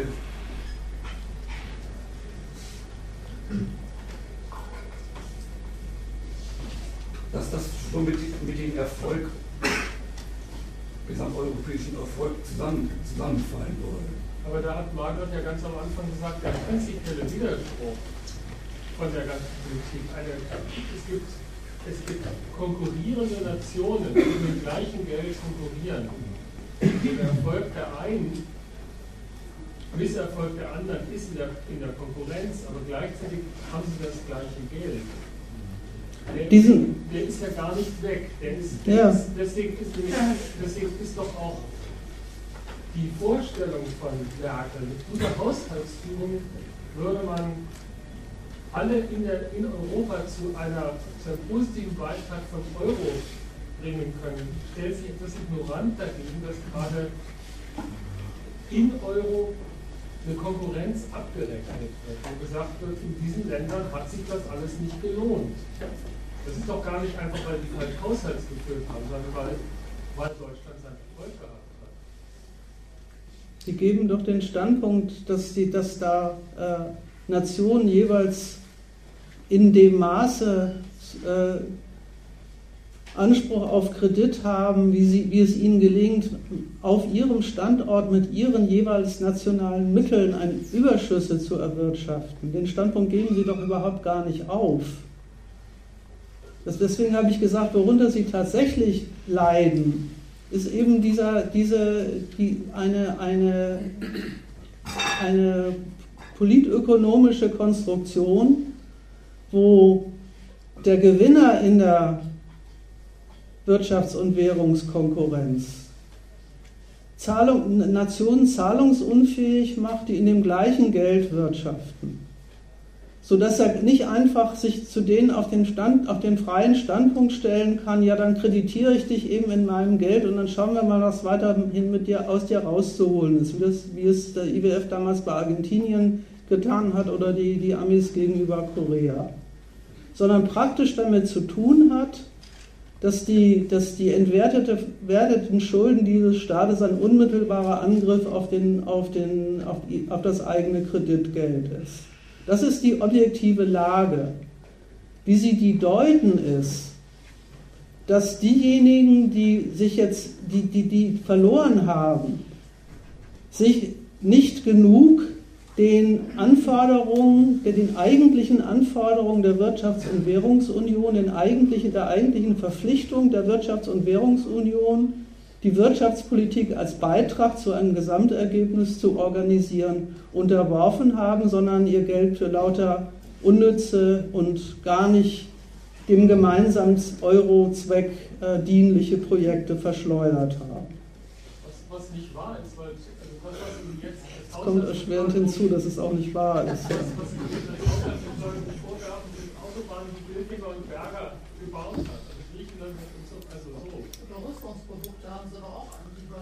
die haben ganz Spanien haben sie mit Autobahnen vollgepflastert. Was können denn die Spanier dafür, dass da keiner drauf fahren will?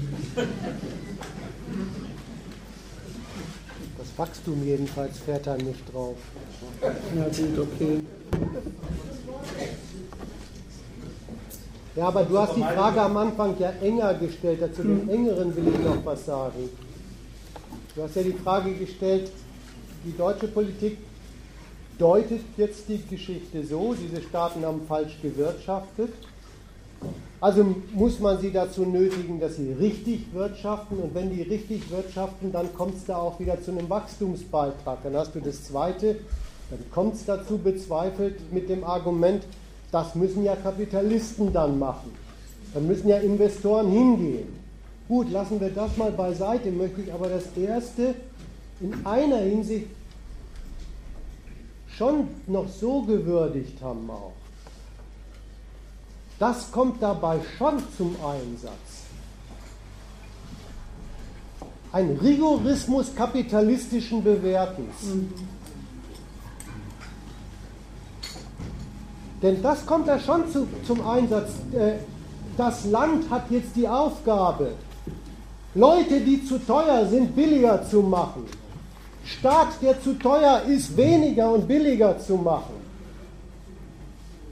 Soziale Lasten abzuwerfen, und das heißt übrigens die Leute wegzuwerfen, die von sozialem leben. Also dieser, dieser kapitalistische Rigorismus kommt dort zustande. So gesehen kommen die allerhärtesten Instrumente von Standortpolitik richtig brecheisenmäßig dort zum Einsatz. Jetzt kannst du natürlich anschließen und sagen, aber Wachstumsbedingungen sind nicht dasselbe wie Wachstum. Ich wollte nur mal verteidigen, worunter diese, worunter diese Leute, äh, worunter diese Länder von Deutschland aus mit Gewalt gebeugt werden und wo sich die deutsche Politik übrigens mit einem guten Grund immer darauf berufen kann, das wollen auch die Märkte. Das ist tatsächlich dieser kapitalistische Rigorismus. Also die, die Merkel sagt in der gleichen Rede, meine Damen und Herren, wir wissen, dass den Menschen in Spanien, in Griechenland und in den anderen betroffenen Mitgliedstaaten außerordentlich viel abverlangt wird. Herzlichen Dank. Die sehr harten Reformmaßnahmen bedeuten natürlich viele Einschnitte für viele Bürgerinnen und Bürger in diesen Ländern. Aber wir sehen auch, dass es Ergebnisse gibt. In Irland, in Portugal, in Spanien, aber eben auch in Griechenland sind die Lohnstückkosten deutlich gesunken. Ja. Da taucht das exakt das gleiche, der gleiche Sachverhalt, dass den Leuten was zugemutet wird, in einen, im ersten Satz als was Schlechtes auf, weil, weil, den, weil denen geht es jetzt schlecht, und im zweiten Satz exakt das gleiche Faktum als was Gutes, weil es ist ja eine Lohnstückkost und dann lohnt sich das für die Kapitalisten wieder. So geht das bei denen. Die Leute haben zwar kein Geld, aber benutzt werden werden sie dann doch wieder. Das ist doch schon mal was.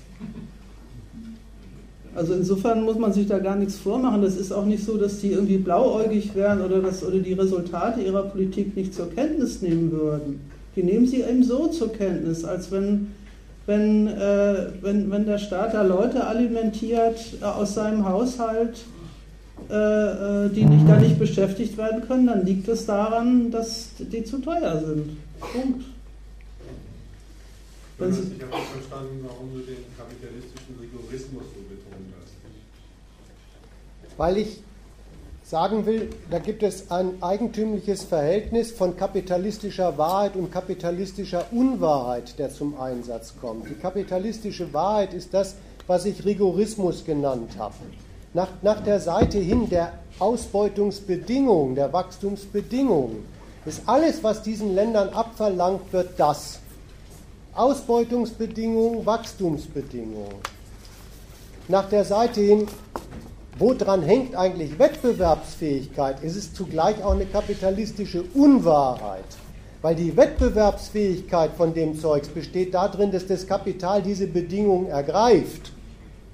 Dass also genug großes, rentables Kapital dann auch wirklich aus diesen Wachstumsbedingungen was macht. Das verschweigt die Merkel. Das ist richtig.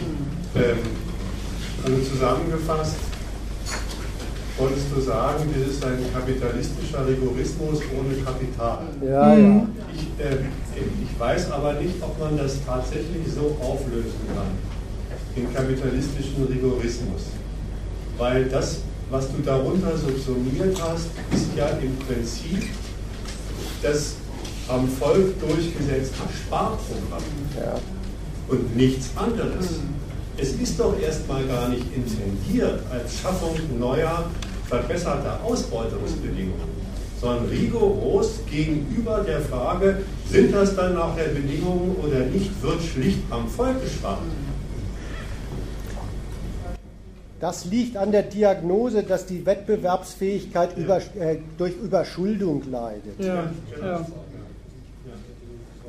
Das hat übrigens auch die andere Seite. Deswegen kommen, deswegen kommen aus, aus der Logik Maßnahmen, na dann macht man halt mal neue Schulden, aus, um aus dem Land was zu machen, nicht in die Tüte. Mhm. Ich habe das nur deswegen nochmal betont, weil, weil man darf diesen, diesen Spruch kapitalistischer Rigorismus ohne Kapital nicht so auflösen, wie jetzt haben Sie die kapitalistischen Bedingungen geschaffen, jetzt braucht es bloß noch Kapital. Ja, ja, ja. Das, das wollte ich nicht sagen. Ja, aber umgekehrt sagen Sie auch ohne nicht. Bitte? Ohne nicht ist aber, ist aber der Standpunkt. Also ohne ein solches Programm ist ein, ein Wachstum sowieso nicht mehr zu denken. Also so rum. Negativ steht er zusammen. So sagen Sie das. Aber ja. ob das die Wahrheit ist, dass Sie da Wachstumsbedingungen ja, schaffen, ist eine ganz andere Frage. Ja. Aber zunächst mal muss ich erstmal dem, dem Fragrecht geben, das sind erstmal wirklich auch zwei verschiedene Sachen. Das ist eine Sache zu sagen, ausweislich der, der Überschuldung dieser Staaten muss der Staat erstmal radikal an sich beweisen, dass er nur noch Geld für Sachen ausgibt, die die, die Finanzmärkte als solide, solide Anlage von Kredit beurteilt. Äh, ist, bezieht sich gar nicht auf die Frage, ob da hinterher bessere Anlagebedingungen rauskommen, sondern bezieht sich erstmal rein auf den Punkt, diese Staaten sind, eine, sind in ihrer ganzen Verschuldung eine Belastung für unseren Kredit und als solche Belastung müssen sie äh, minimiert und reduziert werden. Das ist, das, ist, das, ist, das ist die eine Hälfte des, des Programms und die andere Hälfte, die fällt mit der gar nicht zusammen, ist die Frage, und welche Wirkung erzeugt man damit möglicherweise oder wirklich die dann auch noch dafür nutzen, dass die Kapitalisten sie dann auch noch benutzen das, das, das Merkwürdige ist ja, was die Merkel sagt, ist keine Wahrheit. Also der Konkurrenzstandpunkt, den die da einnehmen, ist nicht die Wahrheit über, über die, die Konkurrenzverhältnisse innerhalb von Europa. Aber er ist auch nicht einfach aus den Fingern gesammelt, nicht einfach blöd, sondern der, der geht strikt entlang von dem, wir haben jetzt hier, es gibt hier lauter Kredit in Euro und der soll gefälligst erhalten bleiben. Aber das ist unser Mittel. Ja, und ähm, es ist jedenfalls nicht tubar und nicht gewollt, hin, schl schlechten Kredit guten hinterherzuwerfen, was wir auch so sagen. Wenn, wenn, wenn diese Landstriche halt äh, an sich den Beweis abgeliefert haben, dass sie für kapitalistische Unbenutzung unbrauchbar sind, dann ist es auch Unsinn für sie weiterhin irgendwelche äh, Strukturfonds aufzulegen. Das ist übrigens ein Standpunkt, den, den kennen Staaten durchaus auch bezogen auf Gegenden ihrer, ihres eigenen Territoriums. Das Spezielle hier ist ja, dass, sie, dass es bezogen auf ganze Staaten äh, wahrgemacht wird. Also ich meine, der, deutsche Umgang mit dem Osten es hat ja auch einen Moment davon zu sagen, jetzt haben wir da so viel Aufbau Ost reingesteckt und da ist trotzdem keine Kapitalanlage zustande gekommen. Irgendwann ist mal Schluss.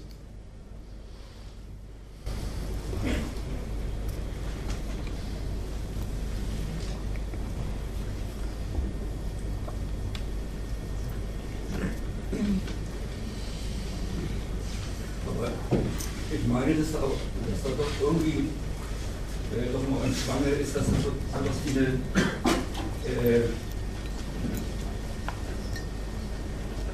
sowas wie eine Projektion da stattfindet auf, auf, auf, solche Länder wie Griechenland, dass die irgendwie die Vorstellung haben, so, äh, dass äh,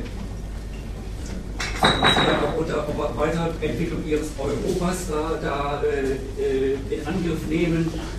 Äh, sowas wie, wie äh, das deutsche Volksrezept äh, für allgemein und irgendwie auf, auf den Weg zu bringen. Und das, das auch so an, an solchen Staaten wie Griechenland, äh, was sie denen da äh, praktisch diktieren. Äh, äh,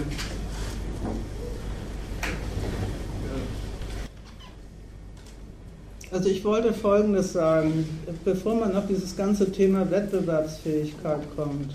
Wollte Folgendes sagen, vom Standpunkt dessen, dass die, äh, Schuld, dass die Schulden Griechenlands einerseits durch Griechenland unbedienbar sind, zweitens weiterhin durch Griechenland bedient werden sollen und drittens äh, Forderungen an äh, die an Banken in Deutschland und Frankreich sind, die darüber ähm, in, ähm, selbst in ihrer Zahlungsfähigkeit angegriffen sind.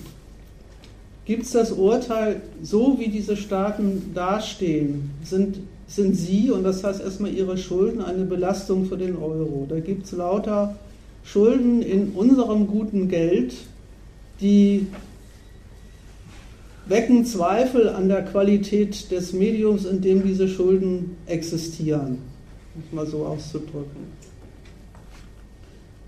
Also muss man auf jeden Fall mal dafür sorgen, das ist ja das Argument Fass ohne Boden, dass in diesen Laden nicht noch mehr Schulden reingesteckt werden, die sich nicht lohnen.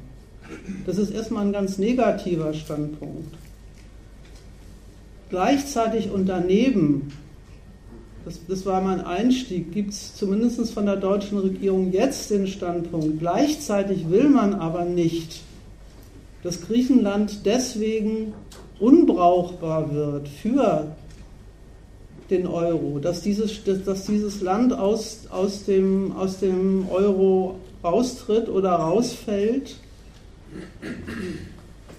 weil, das war das, das Einstiegsargument, Europa muss als Ganzes bestehen bleiben, als Grundlage der, der, der Bewirtschaftung äh, der, des Kontinents in diesem Geld.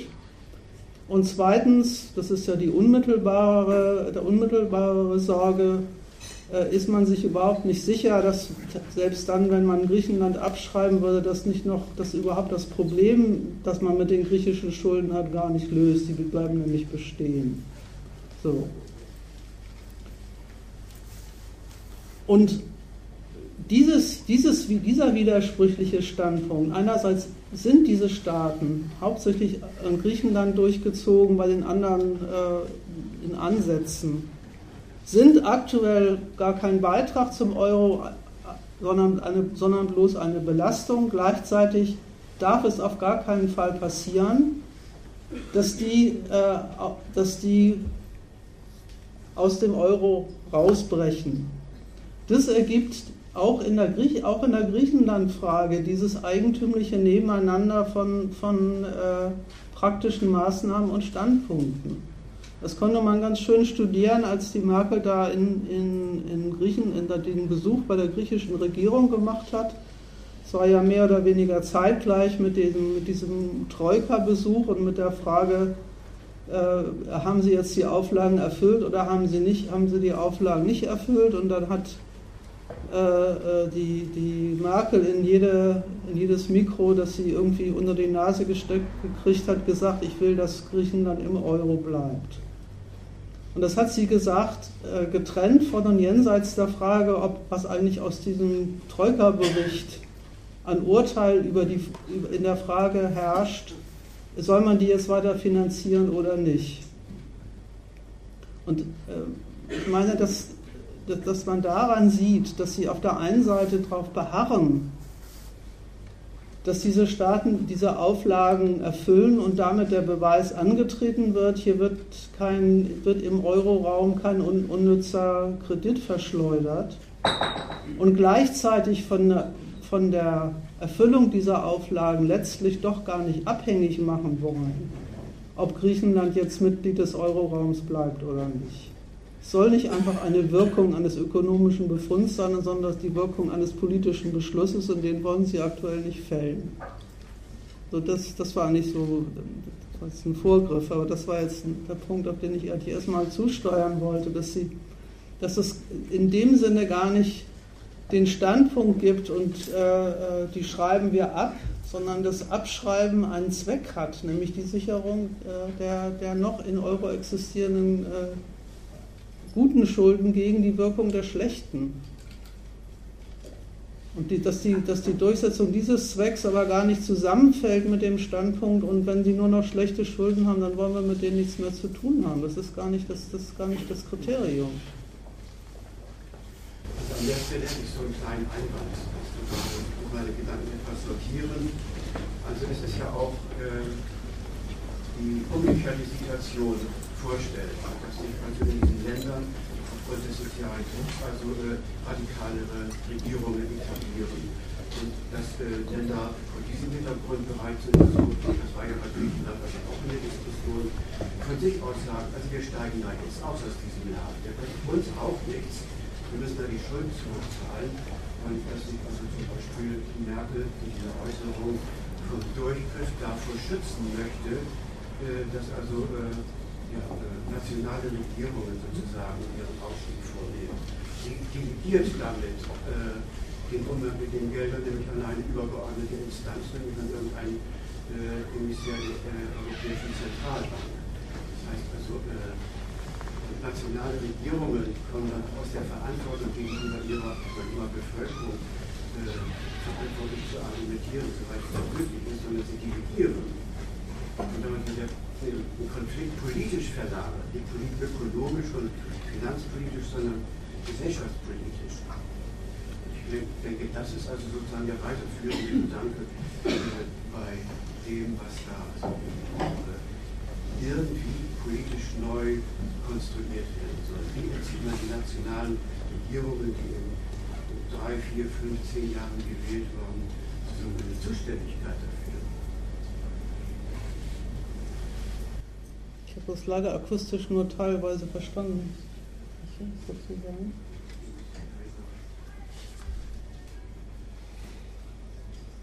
Also zu dem, zu dem Standpunkt. Der, anders, anders formuliert, auch diese Frage. Hä?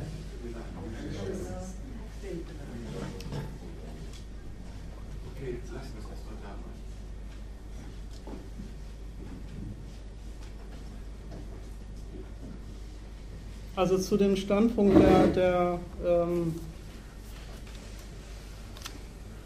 Süd, Südländer wollte ich im Folgenden. Ja, na, warte mal. Ja. Ich will da noch mal was sagen zu Ihnen.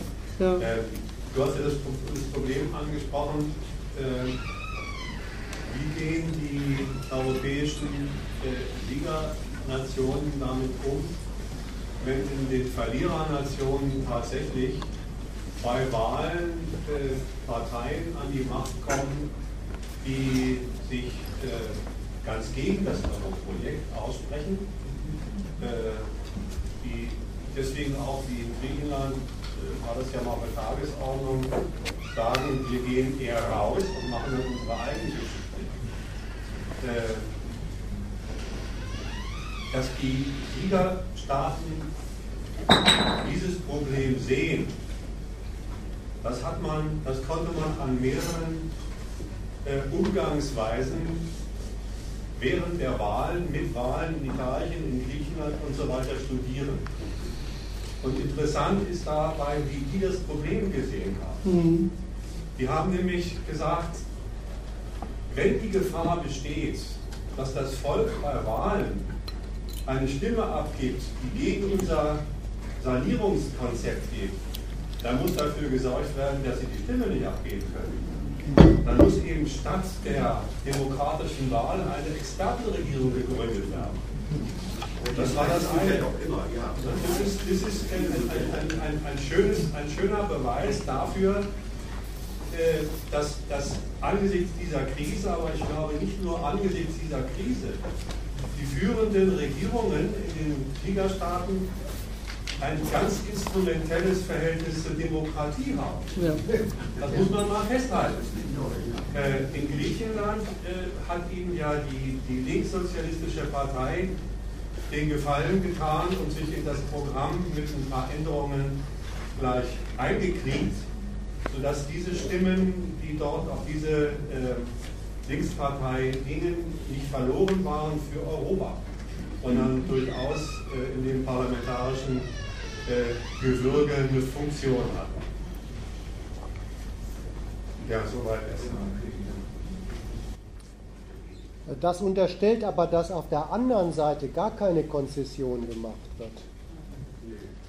Ja, ja weil äh, das ist, glaube ich, ein bisschen äh, für mich nicht nachvollziehbar in deiner Überlegung, dass solche Sachen wie Fiskalpakt äh, solche supranationalen europäischen Einrichtungen äh, wie das, die EZB und äh, dieser, dieser Fonds, dass die eine Reaktion der Führungsmächte auf einen solchen potenziellen Austrittswillen von solchen Ländern wären. Das kann ich da drin nicht sehen. Ja, Das sage ich deswegen, weil das, was, was, die, äh, was der Europäische Stabilisierungsfonds, was der diesen Nationen für den Euro abverlangt, ist doch der ganze Stoff, der zum nationalen Aufbegehren in diesen Ländern führt. Das mäßigt doch die Konfrontation nicht, sondern ist das, was national gesonnene Griechen im Volk und in der Führung überhaupt zu diesem Gedanken bringt, jetzt ist Europa für uns nur noch Beugung unseres nationalen Interesses, also retten wir unser nationales Interesse und gehen raus. Ja, aber dann stimmt deine Überlegung nicht, dass diese Einrichtungen so etwas wären wie, wie eine Bewältigung dieses Problems. Da muss ich eher sagen, die sind, die sind die Einrichtungen, die dieses Problem erzeugen. Von welchem äh, Problem sprichst du jetzt spezifisch? Der Gedanke, des, der Gedanke der, den es in solchen Ländern wie Griechenland gibt, im Volk und in, der, in, in manchen Abteilungen der politischen Elite. Das ist eigentlich kein griechisches Projekt mehr, dieser Euro und Europa. Da müssen wir raus. Das ist eine Beugung, eine Zerstörung unseres Nationalen. Die Strömung gibt es. Die gibt es. Und die kommt gerade deswegen zustande, weil, weil Europa wirklich eine Sorte von Dienst dieser Nationen verlangt. Die ist ein harter Anschlag auf jede nationale Gesinnung. Deswegen, deswegen gibt es Maßnahmen, die der Frag anspricht, wie man eigentlich dafür sorgen kann, dass diese Abteilung der politischen Willensbildung in diesen Ländern nichts zu sagen haben, wie sie neutralisiert werden. Ja, du rennst jetzt offene Türen ein. Okay, ja, das kann ich auch zustimmen. Trotzdem ist äh, äh, die Frage noch nicht beantwortet beziehungsweise die Interpretation von dem, was also jetzt äh, Merkel beispielsweise auch. Kannst du vielleicht die Frage, könnt ihr vielleicht die Frage nochmal äh, formulieren? Das war einfach akustisch jetzt hier zu verstehen. Ja? Das ist jetzt nicht laut erwähnen.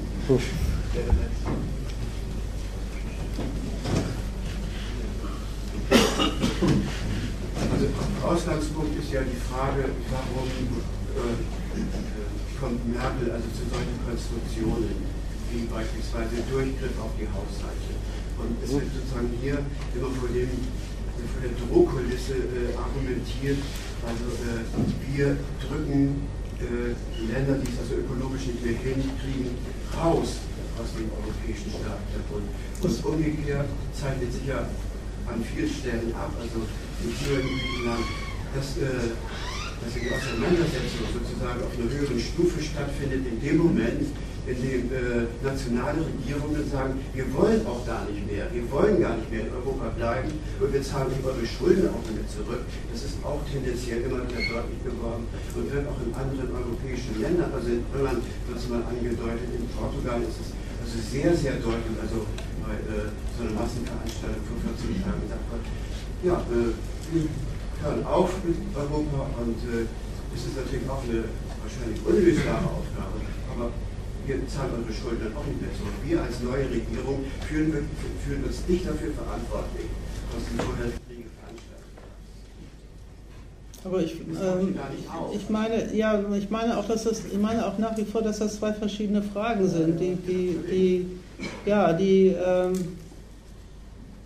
der, der Standpunkt der Merkel hat mit, mit einer Drohkulisse des Rausschmeißens erstmal gar nichts zu tun, sondern der Standpunkt von der Merkel ergibt sich aus dem, aus dem, aus dem doppelten Urteil der deutschen Politik. Erstens, ähm, der Euroraum soll weiterhin als ökonomische Basis für, für das äh, Kapitalwachstum in Europa nur als, als deutsche Geschäftssphäre erhalten bleiben. Deswegen und, und deswegen will sie nicht, dass irgendein ein Staat austritt. Das ist gar nicht ihr Standpunkt, sonst lassen wir euch fallen. Sehe ich überhaupt nicht. Genau das ist ja das Argument, das er sagt. Also ich kann vielleicht nochmal mit anderen Worten versuchen. Es geht darum, die Politisierung dieses Auseinander, dieser Konf dieses großen Konfliktes zu verhindern. und Instrumente, und du hast so eine Variante entwickelt hier, äh, Instrumente zu, zu entwickeln, die sozusagen auf der finanzpolitischen und ökonomischen Ebene halten und nicht zum gesellschaftspolitischen Konflikt werden lassen. Denn in dem Moment wird es ein gesellschaftlicher Konflikt. Ja, aber das ist, da liegt mein Einwand. Ich glaube, du verwechselst die Reihenfolge. Das ist doch, das ist doch genau.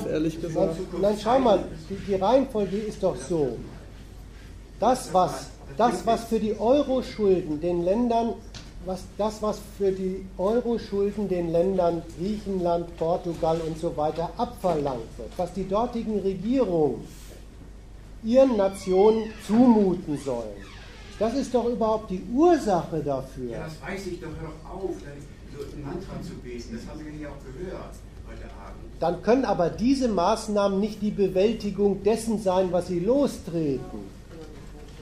Das ist deine, das ist deine wie, wie ich meine, Verwechslung der Reihenfolge.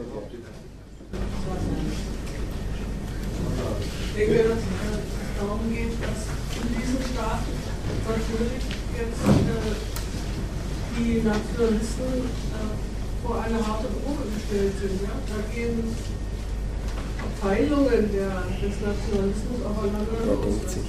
Herrschaftstechnologischer Kniff, politische Streiterei in eine Finanzdingsbums äh, runterzumanövrieren.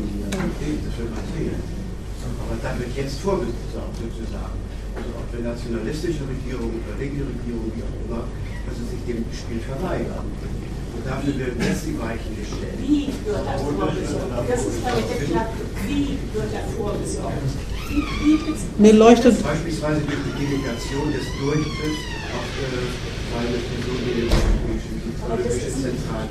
Das, was Merkel ja, äh, Merkel ist ja zitiert worden von da. Das ist doch wirklich inkompatibel.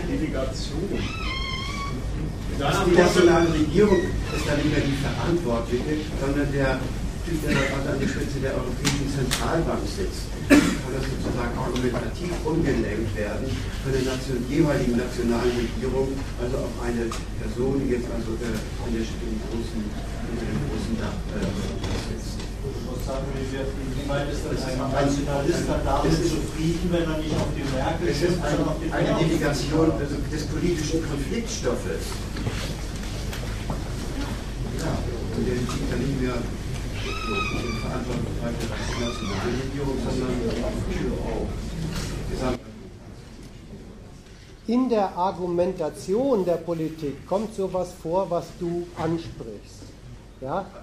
Es gibt in der Argumentation der Politik die Aussage, das, was man mit Griechenland macht, sei doch nichts anderes als das korrekte Befolgen ökonomischer Sachzwänge.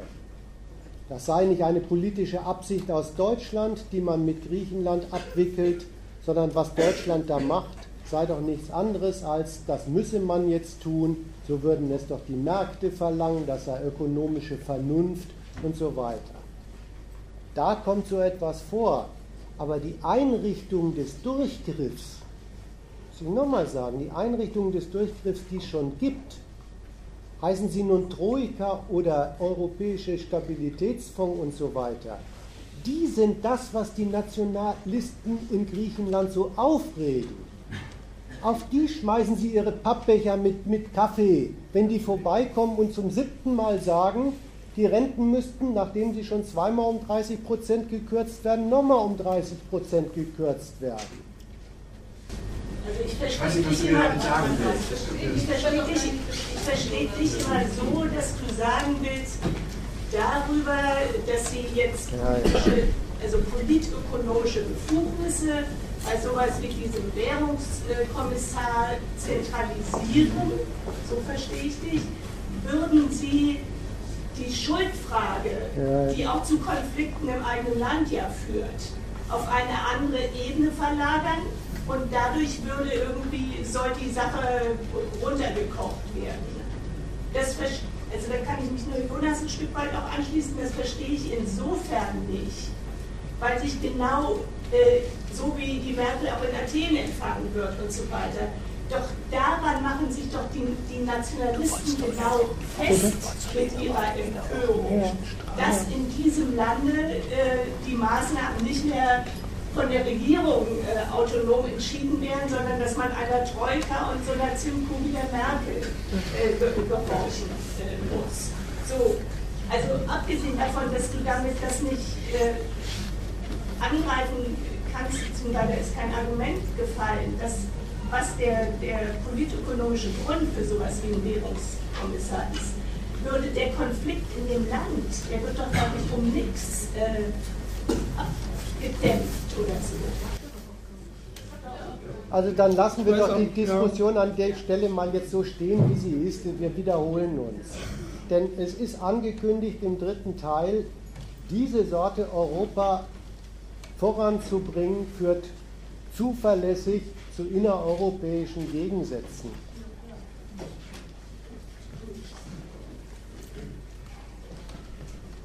Aber vielleicht nochmal ähm, zum, zum Gehalt dieser, zum, zum politischen Gehalt dieser, dieses Arguments Durchgriffsrechte. Ich glaube nicht, ähm,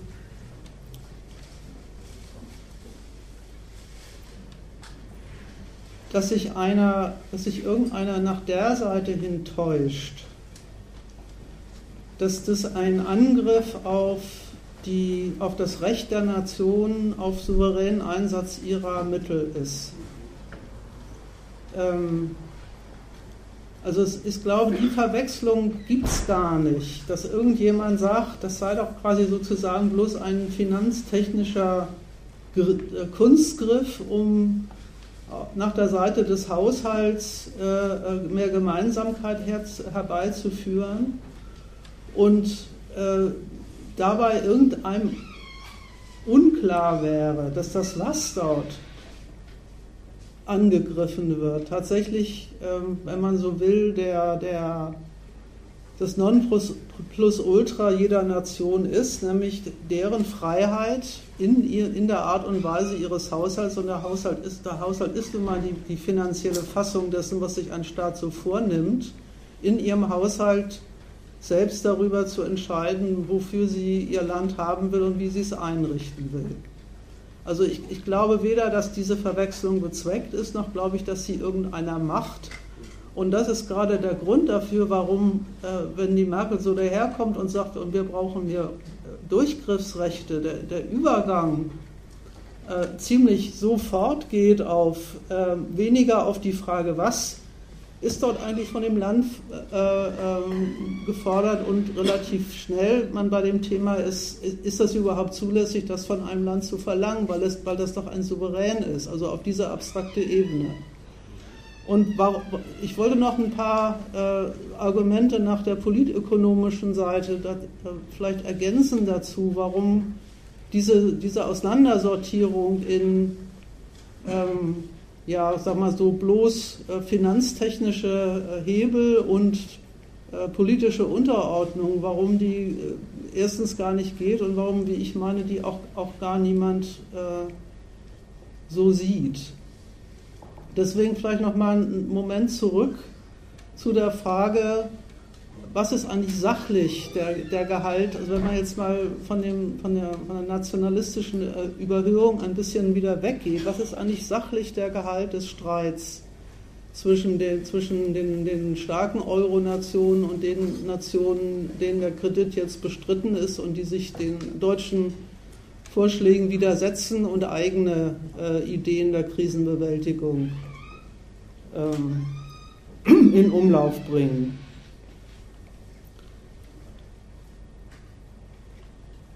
Ich habe ja schon gesagt, der, der, Standpunkt Deutschlands in der Frage ist, wenn es um die Rettung des Euro, Euros geht, dann ist ein Beweis fällig, nämlich in Europa werden nur noch gute Schulden gemacht und dafür sorgen wir und dafür wollen wir sorgen, dass in diesen Staaten auf jeden Fall keine mehr macht, gemacht werden und dafür verpflichten wir uns auch selber auf eine Schuldenbremse.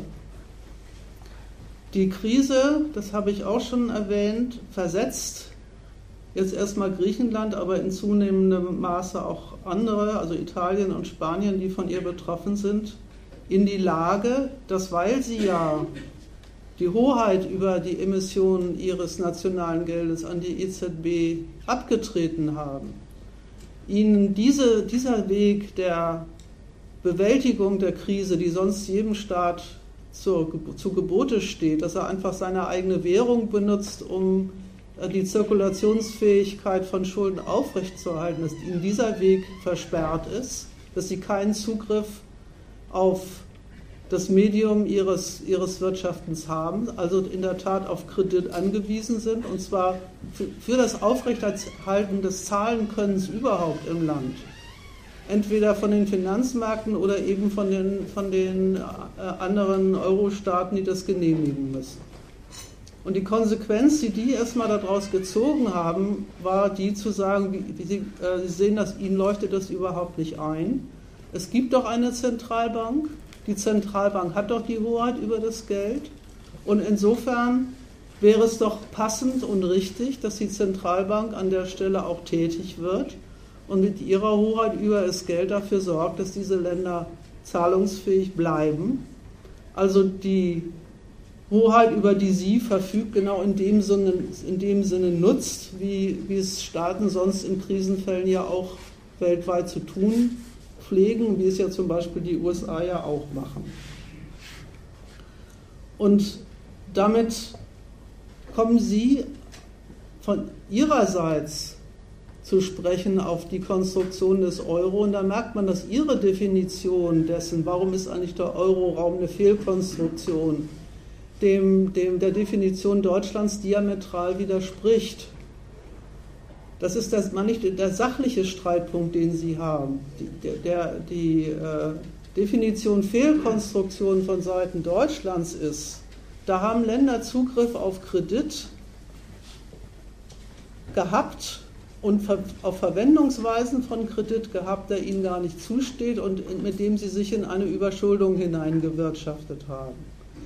Vom, vom, Standpunkt der Südländer besteht die Fehlkonstruktion des Euro darin, dass in, dass in der Situation, wo sie unmittelbar auf Geld angewiesen sind, also nicht einfach bloß auf Kredit, ihnen der Zugang zu diesem Geld verwehrt ist und auch äh, verwehrt bleibt.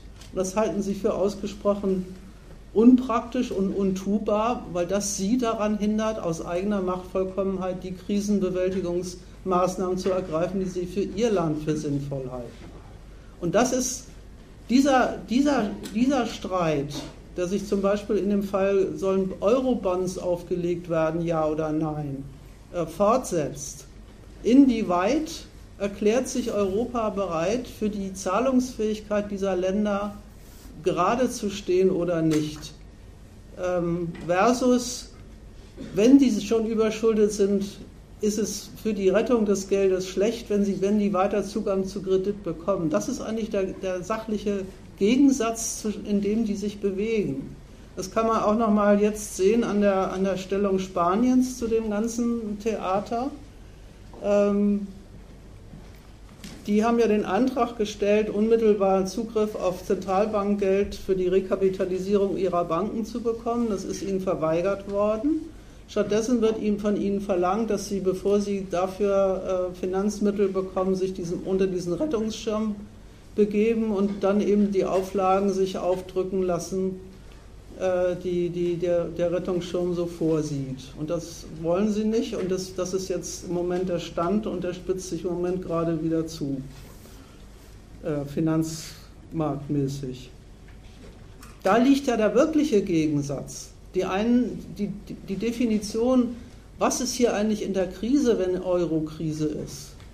Da, haben, da, da, da streiten sich Nationen um die, um die Definition dessen, wie, was überhaupt als Krise zu verstehen ist. Die einen sagen, die, und das Deutschland voran, die Krise ist eine Krise des Geldes, des, des, des europäischen Kredits.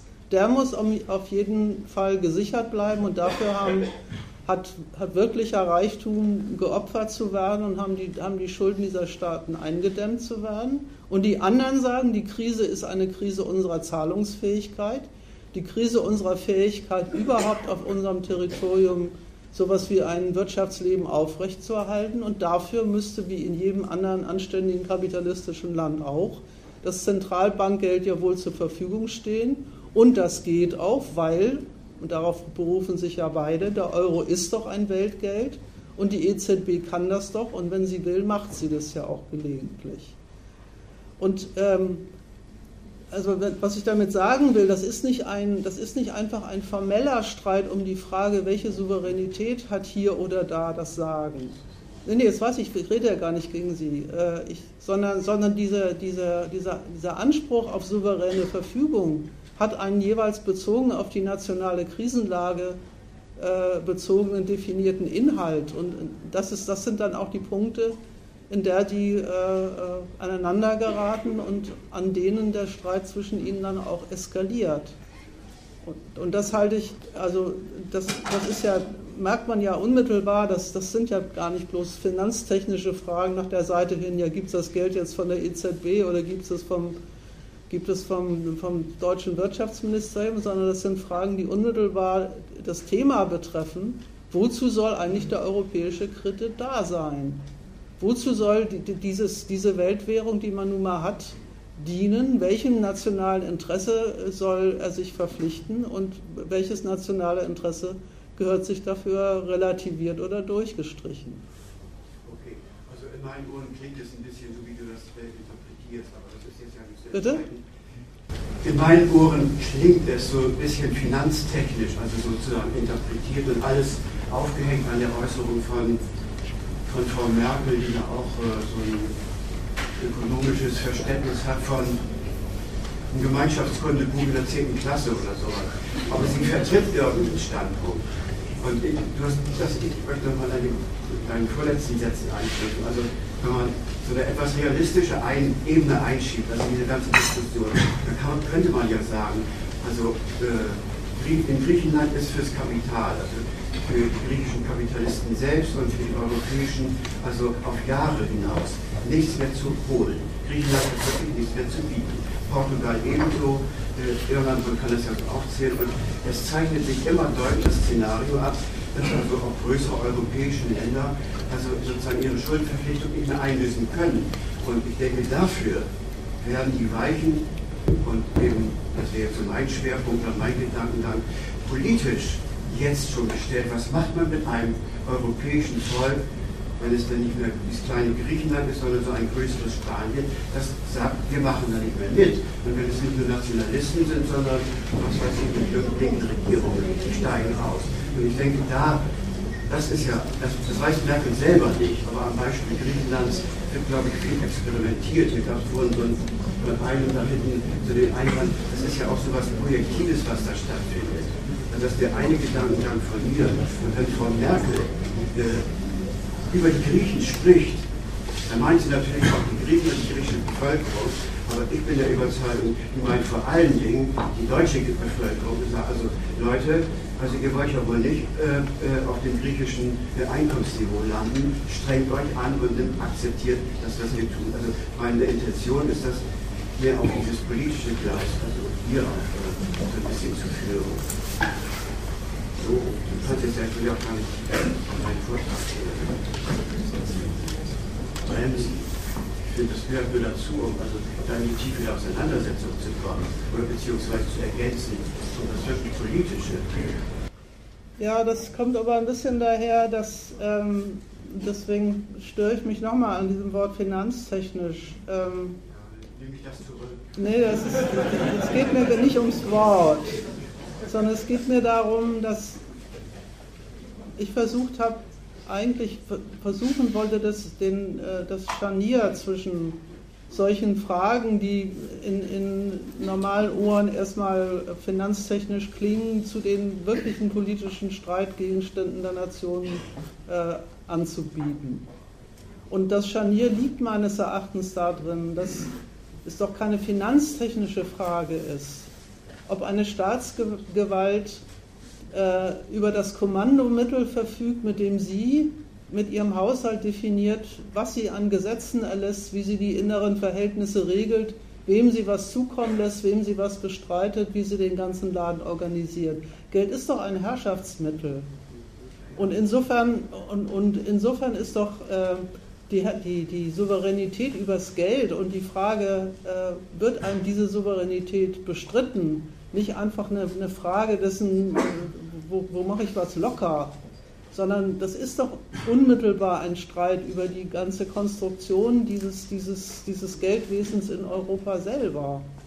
Und dass dann, da, dass, da dann das, dass dann das da rauskommen kann, was du gesagt hast, das will ich ja gar nicht bestreiten, aber das ist, ähm, ich verstehe immer so recht den Gegensatz nicht zwischen das eine wäre bloß ökonomisch und das eigentlich politische käme überhaupt erst dann rein, wenn man über die Frage nachdenkt, ob dann irgendwelche nicht mehr mitmachen mögen. Dass das ein Ergebnis sein kann, will ich überhaupt nicht bestreiten. Für mich ist das kein diametraler Gegensatz, sondern eine notwendige Ergänzung, um das zu verstehen, was da jetzt abläuft. Und zwar in diesem politischen, gesellschaftspolitischen Sinne. Also ich will dir mal in folgenden Punkten recht geben. Nein, das ist ernst gemacht. Äh, es ist die eine Sache, sich klarzumachen, was dort in Europa bei der Rettung des Euro politökonomisch, finanzpolitisch läuft. Äh, was das für das Verhältnis der Nationalstaaten zueinander bedeutet. Das ist das Thema vor allen Dingen, um das sich Margaret gekümmert hat. Das Thema, was du ansprichst, halte ich deswegen durchaus nicht für nebensächlich. Mhm. Dass nämlich all das, was da passiert, immer zugleich die Seite hat, dass damit das Volk agitiert wird. Mhm. Da hast du völlig recht. Große Teile dessen, was Margaret aufgelöst hat von Merkel-Zitaten, aus denen man, das hat sie ja, finde ich, gut gemacht, klar machen, rausholen kann, ähm, was, was, was, ihre, was die Absicht dieses Staates ist kann man genauso umgekehrt deuten, als so wird hier das Volk agitiert. Du hast ja einige Beispiele genannt. Also erstmal, das sind zwei Sachen. Mhm. Und das, das, ist ja schon viel Stoff genug gewesen, dass man jetzt sagen kann, das andere auch noch. Jetzt will ich aber dazu noch eine inhaltliche Sache machen. Mhm. Ähm, ich, ich glaube, dass das, was, ich glaube, Jonas hat es gesagt, erstmal, um den Zusammenhang dieser beiden Abteilungen klar zu machen festzuhalten ist, nämlich dass das, was gegenwärtig sich in den Völkern als Resultat ihrer Agitation durch oben abspielt, sich auch sortiert, sehr sortiert, komischerweise auch nach Verlierer und Sieger sortiert. Die, das, das hiesige Volk in großen Teilen, ich will das nicht äh, äh, in, in Toto formulieren, in großen Teilen steht nationalistisch, in nationalistischer Überhöhung, hast du gesagt, auf dem Standpunkt, den Merkel gegen Griechenland durchsetzt. Auf der anderen Seite muss da aber auch immer wieder ein bisschen gebremst werden, weil das war ja auch in einem Zitat deutlich, dass dem deutschen Volk nicht nur, nicht nur gesagt wird, äh, die Griechen haben Schuld, sondern zugleich auf der anderen Seite immer mitgeteilt werden muss, wir haben aber, wenn wir den Euro als Mittel unseres Wohlstands halten wollen, die Verpflichtung, auch denen zu helfen und da müsst ihr auch dahinter stehen. Das ist die, das ist die hiesige Agitation. Die Agitation in Griechenland und woanders ist, ähm, das ist ja auch schon, ange, äh, schon, schon, schon, schon angehört worden, leider, muss man sagen, leider nichts anderes als das Lostreten aller Abteilungen von Nationalismus. Von links bis rechts. Leider immer nur das. Die Faschisten kriegen dort Oberwasser. Kommunisten haben auch keine andere Sorge in Griechenland, als die Frage zu wälzen, womit fährt Griechenland am besten? Das ist, das ist das Bescheuerte. Und ähnliches sehe ich leider auch, ich bin da nicht so ganz informiert, aber was ich so mitbekommen habe, treibt auch die, die, die Abteilungen der Verlierervölker ähm, die auf die Straße gehen, eigentlich nur diese Frage um. Nicht, was muss eigentlich passieren in diesem Land, damit es mir mal besser geht, sondern nur die Frage um, wie geht es Portugal besser, womit fährt Portugal besser, womit fährt, fährt Irland besser. Und da werden, werden in diesen Verliererstaaten von links bis rechts die, schlimmsten nationalistischen Antworten auf die Straße getragen. Und was daraus wird, weiß der Kuckuck. Dass es so ist, das können wir jetzt nicht machen, das muss auch erklärt werden. Mhm. Ja, von rechts bis links ja. sozusagen. Ja. Da keine andere ja. Die Griechen, das sind Linksnationalisten, das ist ärgerlich. Ja, kann man nochmal Ich möchte doch aber auch noch eine Sache zu dem Einwand sagen. Es, wenn ich es richtig verstanden habe, ging es doch darum, die, die Euro-Rettungspolitik, die insbesondere die europäischen Vormächte auch allen anderen vorschreiben, rührt einiges an Unzufriedenheit auf in den betroffenen Ländern, was sogar die Frage aufwirft, wie steht es um deren Regierbarkeit. Mhm. Und das ist ein Sorgegegenstand. So. Jetzt äh, soll das nicht bestritten sein, aber ich meine, es wäre falsch, die Rettungspolitik unter den Gesichtspunkt subsumieren zu wollen und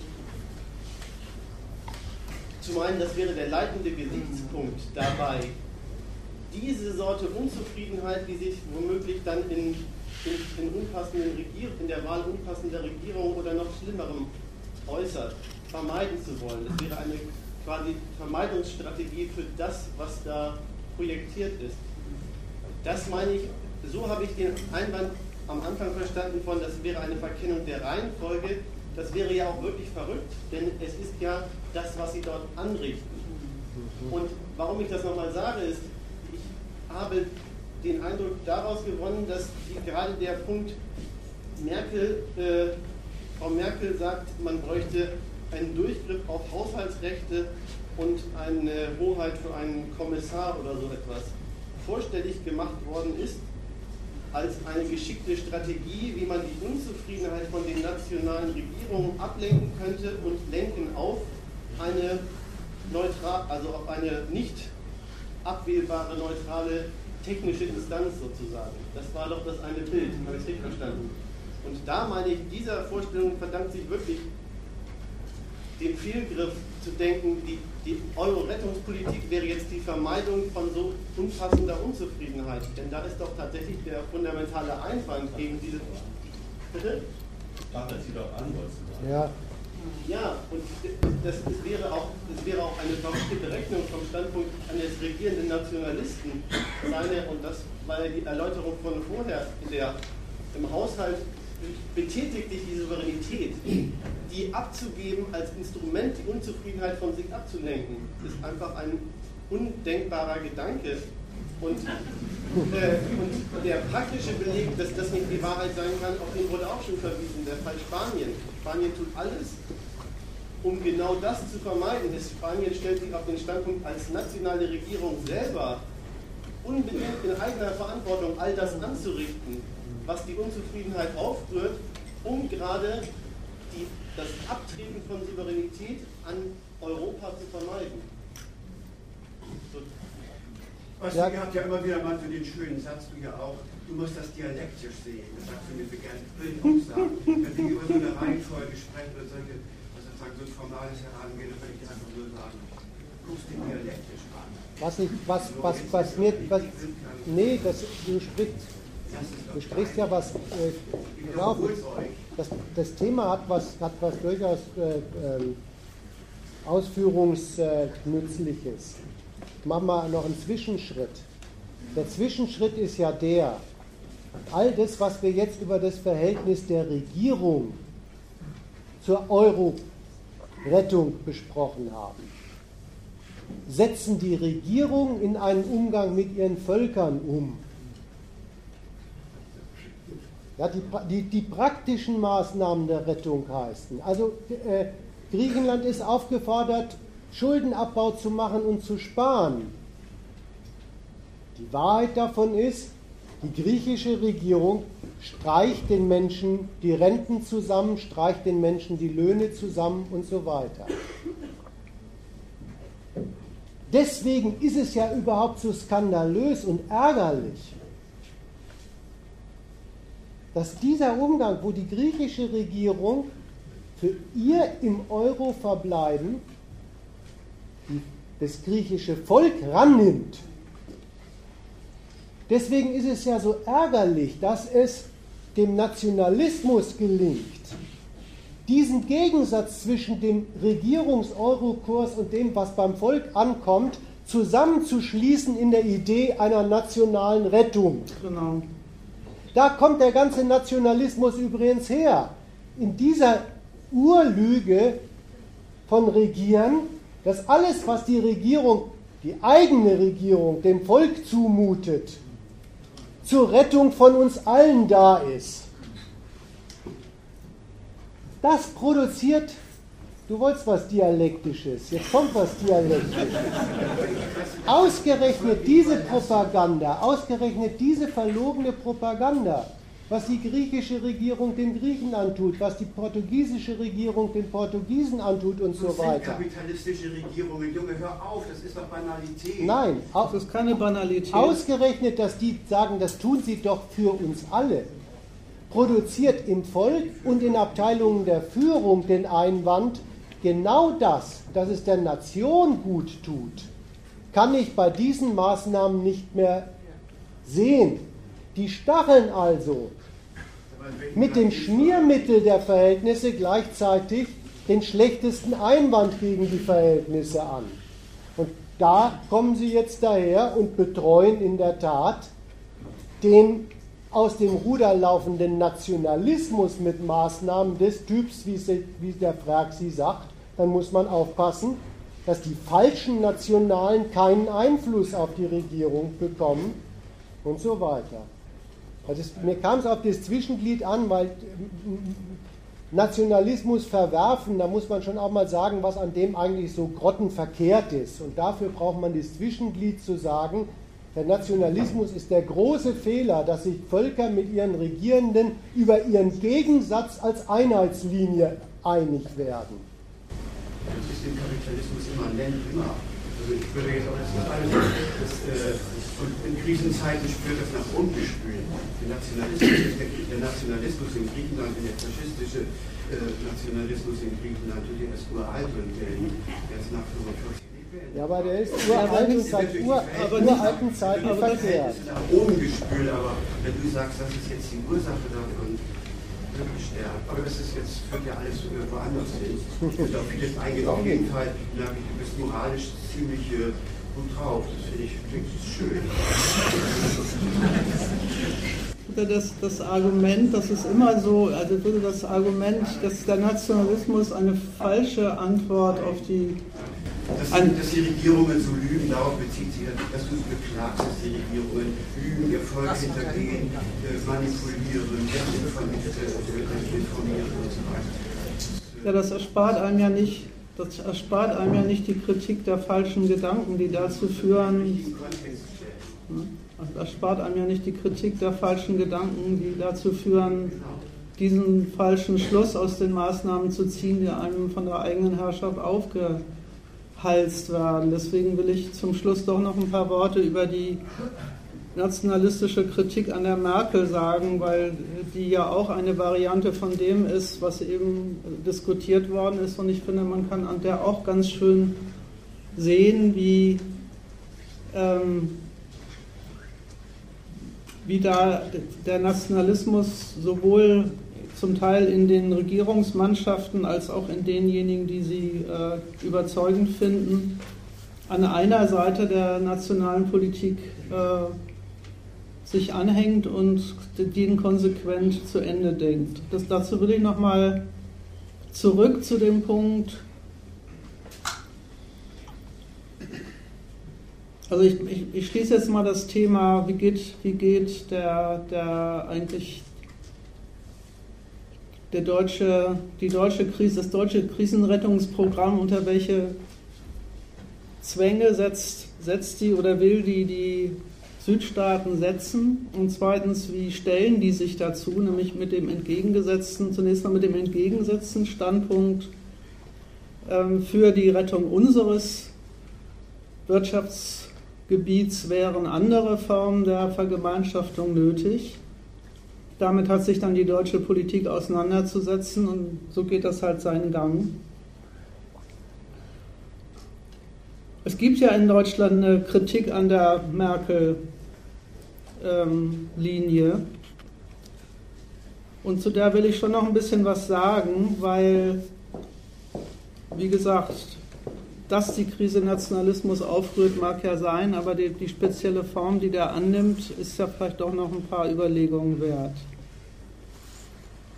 Die nationalistische Kritik an der Merkel-Linie, die knüpft an an das Urteil, die, das die Regierung selber in den in Umlauf bringt. Nämlich so, wie die, wie die Südstaaten aktuell verfasst sind, sind sie eine Belastung für Deutschland.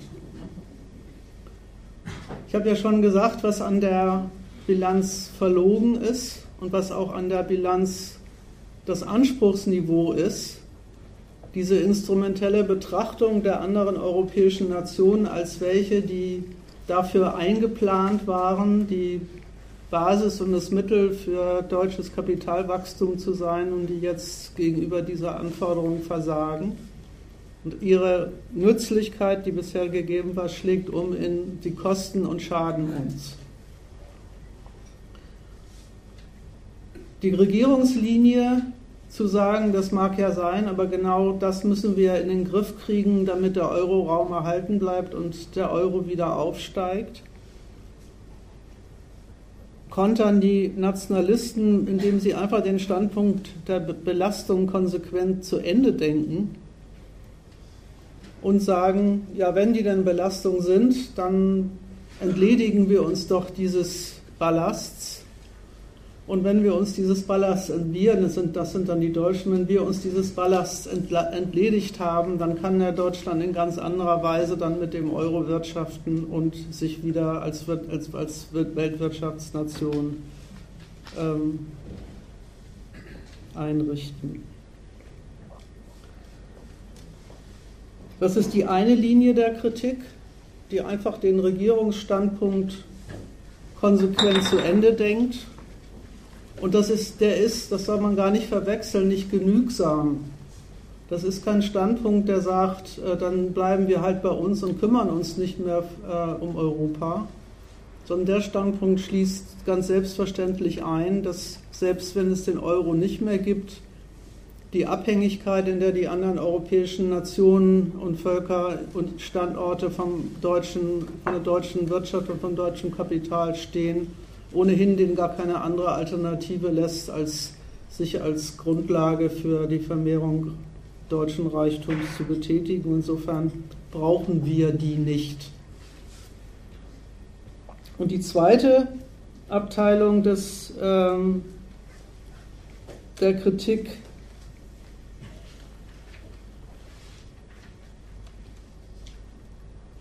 denkt ganz elementar an dem Widerspruch weiter, der vorhin schon mal in dem, im, im Gespräch war, nämlich dem Punkt, dass alle Institute, die die deutsche Regierung einrichtet, um die anderen Nationen dazu zu bringen, sich der Euro-Rettung unterzuordnen, natürlich genauso von Deutschland eine Abgabe von Souveränität verlangen. Die Regierung tut immer ein bisschen so, als würde, wäre das überhaupt kein Problem, weil sie kommt ja nie in die Lage, sich einer Fiskalunion unterwerfen zu müssen, ihrer eigenen Definition nach. Aber der Sache nach ist es natürlich so, dass ein Währungskommissar oder eine Fiskalunion oder ein ESM auch von Deutschland verlangt, ein Stück weit ihr souveränes Recht über ihren Haushalt und ihre äh, nationale Ökonomie abzutreten, wenn zunächst auch mal nur formell und nicht, nicht real, an eine übergeordnete Instanz, die dann im Zweifelsfall auch über Deutschland in der Frage entscheiden könnte. Und das ruft eine Opposition auf den Plan, die sich ja auch in einer Klage vor dem Bundesverfassungsgericht niedergeschlagen hat, die dann ausdrücklich an der Frage weitermacht und sagt, das kann doch nie und nimmer sein, dass Deutschland Rechte in der eigenen Gestaltung der nationalen Wirtschaft und der nationalen Politik in irgendeiner Weise auf, die, auf solche Rechte verzichtet und das auf übergeordnete Gremien übergehen lässt. Sehr konsequent gedacht von dem Standpunkt aus, auch da, Europa ist doch Mittel für, Europa ist doch Mittel für Deutschland. Und umgekehrt geht es deswegen nicht an, dass Deutschland auch nur das kleinste Fitzelchen nachgibt in der Definition des Verhältnisses, in dem es zu den anderen europäischen Staaten steht, nämlich nicht eines, der selbst auf Souveränitätsrechte verzichtet, sondern in dem eines, der das von anderen zwar verlangen kann, aber bei sich selber nicht äh, zu einreißen lassen darf. Das hat alles ein bisschen was ähm, Fiktives, sage ich mal, jetzt bezogen auf die aktuelle Lage. Aber das ist ja durchaus eine äh, Position, die konsequent nach der einen Seite hin durchaus konsequent zu Ende denkt, was die Merkel in ihrer Rede ja selber sagt. Ja, wenn Europa dann und deshalb und deswegen eine gute Sache ist, weil sie Deutschland nützt, dann ist auch das Kriterium dafür, ob wir Europa wollen, dieser Nutzen. Und wenn der sich nicht einstellt, dann ist es besser für, für Deutschland und die Nation, wenn sie sich dieser, dieses Ballasts entledigt und ihren Weg in der Staatenkonkurrenz ohne und gegen die anderen europäischen Staaten geht.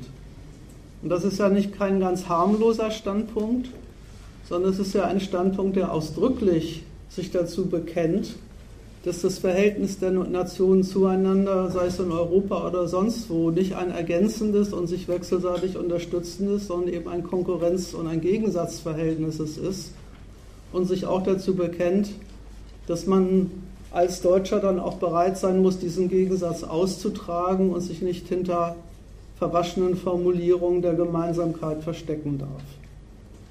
Das ist übrigens der Grund, warum dieses Argument bei Faschisten aller Couleur äh, verfängt. Die leiden nun wiederum darunter, dass sie, sie deswegen gar keinen Zulauf bekommen.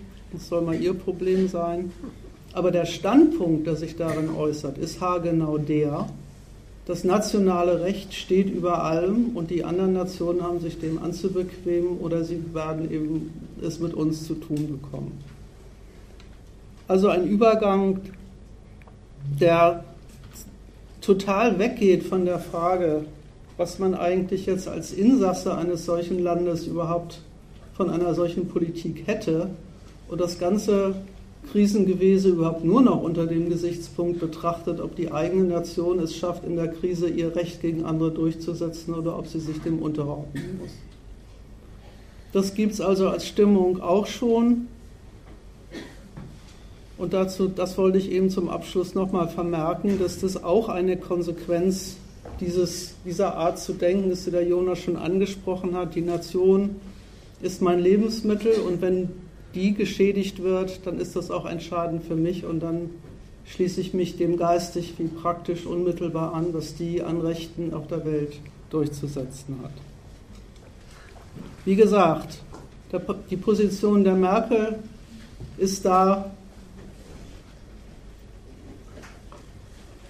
ich sag's mal so, aktuell realitätsnäher, weil sie in Rechnung stellt, dass die, das Wahrmachen des deutschen Interesses an Europa nur mit und über die Übereinstimmung und die Benutzung der anderen Nationen geht und dass man deswegen auch sich mit denen ins Benehmen setzen muss in der Frage, wie die Krisenbewältigung geht.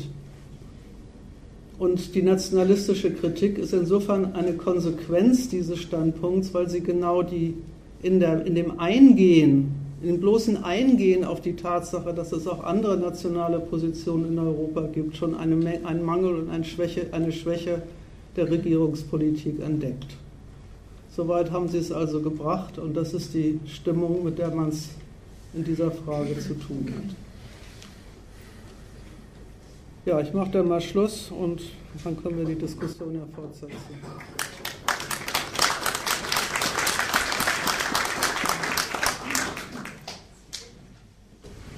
Vielleicht kann man den, den Schlussstreit auch nochmal so zusammenfassen, damit nicht, stehen bleibt, es ging hier um Realismus versus Nationalismus. ähm, die, die, die beiden Varianten der nennen Sie mal Souveränitätsfanatiker, die stehen ja auf dem Standpunkt der Frage, was eigentlich Europa für Deutschland bringt. Während die Merkel umgekehrt auf dem Standpunkt steht. was muss Deutschland für Europa leisten? Weil Europa ist die deutsche Perspektive. Das ist die Differenz.